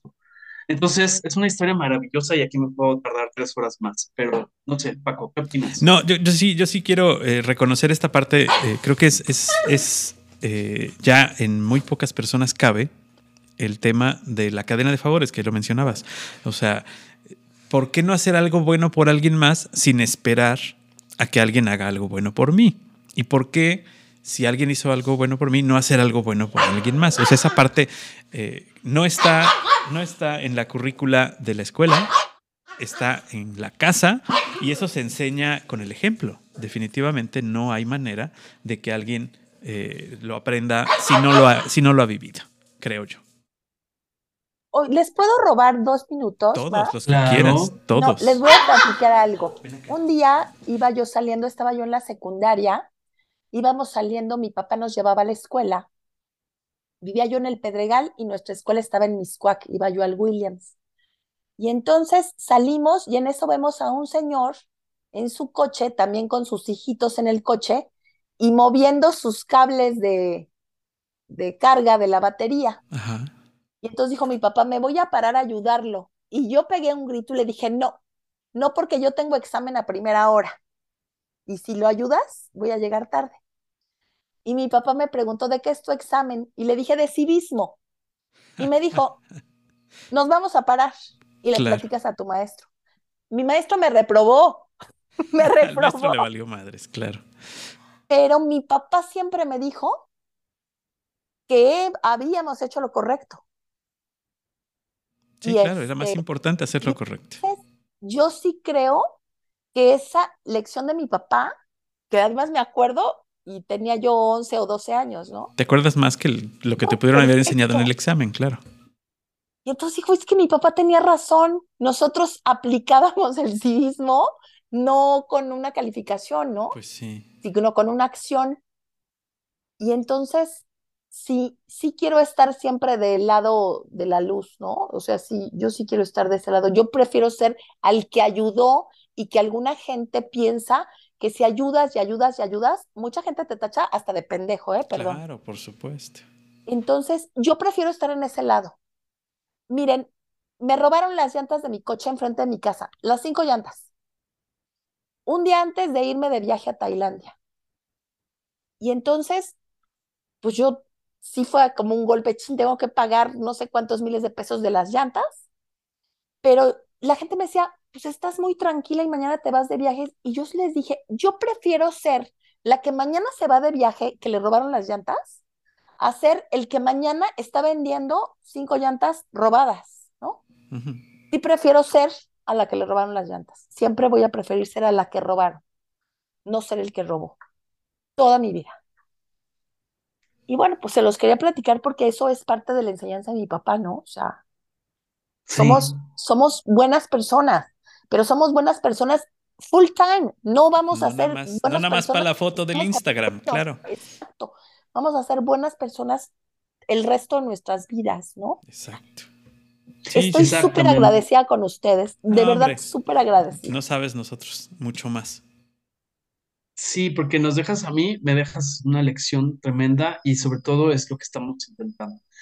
Si nos llegó a escuchar a estas alturas de las dos horas de conversación una persona y a esa persona le hace sentido algo de lo que aquí hemos visto y lo puede replicar y compartir, esa es la filosofía. Nosotros no estamos diciendo que somos influencers, que No, nos nunca, siguen claro. mm, 23 millones de personas. Sabemos que nos llegan a escuchar en muchos lugares, les mandamos saludos, les agradecemos. Pero lo que nosotros estamos haciendo es eso, es que se vaya haciendo esa cadena que tú dices, esa cadena de favores, esa cadena de, de valores en las cosas, en las amistades, etcétera.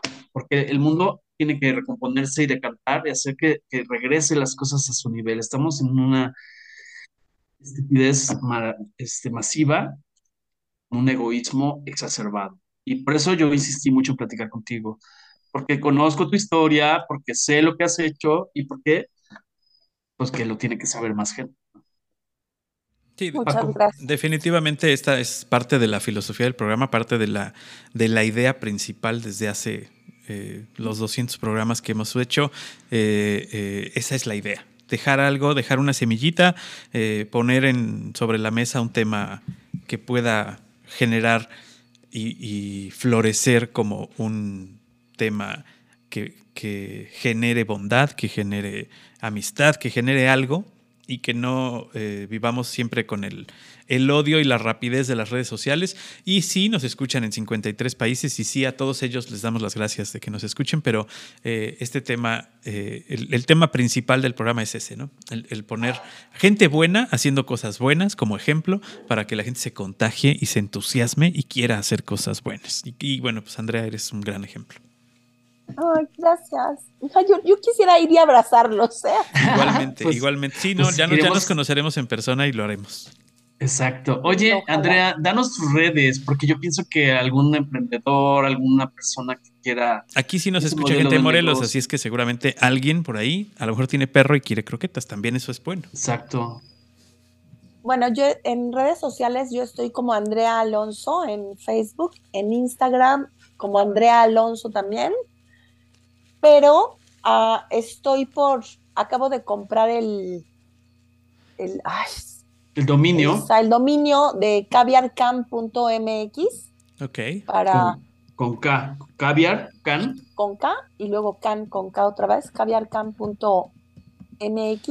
Entonces espero que, que para el mes de febrero ya, ya esté lista esa página y que tendrá su propio Instagram y Facebook y TikTok y todo. Y porque yo siento que la empresa se queda corta en información de la que yo necesito para compartir. Entonces yo decidí hacer como mi, mi propia red de información de nutrición para perros. Y este, y bueno, si ellos llegan a pensar que los estoy usurpando, pues se las regalo, ¿no? La página. Pero ellos no tienen, tuvieron algún problema de plagio y no tienen. Entonces yo ahí estoy. Y si alguien en, en Morelos, en cualquier lugar del estado de Morelos, quisiera intentar emprender con croquetas, ay, pues yo estoy para ayudarles. Y la verdad es que es noble, es divertido. Y además los perros son la mejor relación con otro ser vivo que puede uno tener en Sí, la vida, la ¿no? verdad, sí. Oye, ¿y ¿tienes algo por WhatsApp para atención de, de Caviar Can? Sí, el teléfono de, de WhatsApp es un teléfono que ya está destinado.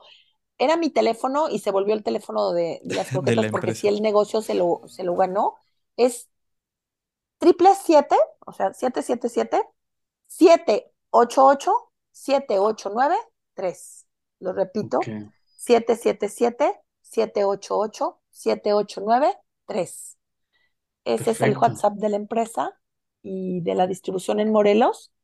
Y pues ahí lo atiendo yo principalmente y quiero mandarle un saludo a mi socio porque ya el negocio lo hago con mi socio que es Tenoch Ramos. Y, y bueno, pues él él es una parte, el engrane más importante para que yo haga la, lo de las croquetas, porque pues ahora sí que yo hablo, pero él carga, ¿no? Entonces. Y aparte sé, que, sé que van y ponen lonas, sé que van y, y arman bolsitas de muestra, y sé que van a las expos de, animales, a los grupos de paseadores, o sea, es un emprendimiento en todo el sentido de la palabra, no es el típico empresario que abre la cortina y le vende a quien llega, sino haces verdadera venta consultiva. Pues es que yo les, si no les platico yo de mi, de los beneficios de la marca, ¿quién les va a platicar, no? Entonces te digo, yo lo que he notado es que los veterinarios no tienen suficiente información. Entonces yo les digo a mí, si su veterinario dice que no le den mi marca, por favor denle este folletito al veterinario para que el veterinario lo lea. Y si tiene alguna duda, pues me, que me hable y yo le platico, porque a veces, pues mi marca no la conocen y por eso no la recomiendan, ¿no? Sí, porque las marcas premium generalmente se venden con veterinarios, no digo, no es por integrar, es quizá por eso dice que le vendan mejor Hills o Proplan, este, lo estoy diciendo yo, no lo dice ella, o el Royal Canin, que son los que se venden en veterinarias, y está bien, son de muy buena calidad, sin embargo, no hay que cerrarse a este tipo de, temas. Exactamente. Perfecto. Pues, Paco. Querida Andrea, pues te queremos agradecer de verdad muchísimo que hayas estado con nosotros, que nos platiques, que nos compartas, que te, que te hagas ya parte de eh, Algoritmo X y eh, te queremos agradecer infinitamente. Eh, no sé si quieras agregar algo más. No, pues nada más todo mi agradecimiento para ustedes y gracias por la confianza y, y de verdad son, son una pareja muy especial. Muchísimas gracias, Emilio. Y mucho gusto, Francisco, y mi eterno agradecimiento. Y yo veré también ver a quién más les puedo referir, porque pues este proyecto vale mucho la pena y hay gente que, que la gente debe de, de saber que existen, ¿no? Como decía Emilio. Exacto, donde quiera que habiten, si hablan español, no importa la nacionalidad, no importa que sean premios Nobel, sean científicos, que también hemos platicado, pero pueden, pueden si te dedicas a componer zapatos o hacer osos de peluche o todo lo que sea, mientras no sea eh, actividad prohibida, ilícita, claro. todos son bienvenidos y cuéntanos tu historia, queremos escuchar, que soy malo para hablar, tú contáctanos, ahí Algoritmo X en Facebook, nosotros nos encargamos de sacarte la sopa. Aquí vemos cómo hacemos hablar. Si es con un tehuacanazo. la CIA, tú, o alguna agencia así de, de, investigaciones para sacarle la sopa a los criminales. Pero bueno, muchísimas gracias, Emilio. Gracias, Andrea. Y bueno, pues agradecemos también a todos los que llegaron hasta este punto y que nos escuchan cada semana con el contenido de Algoritmo X y, como siempre, con la recomendación de que nos escuchen, comenten y compartan. Hasta la próxima.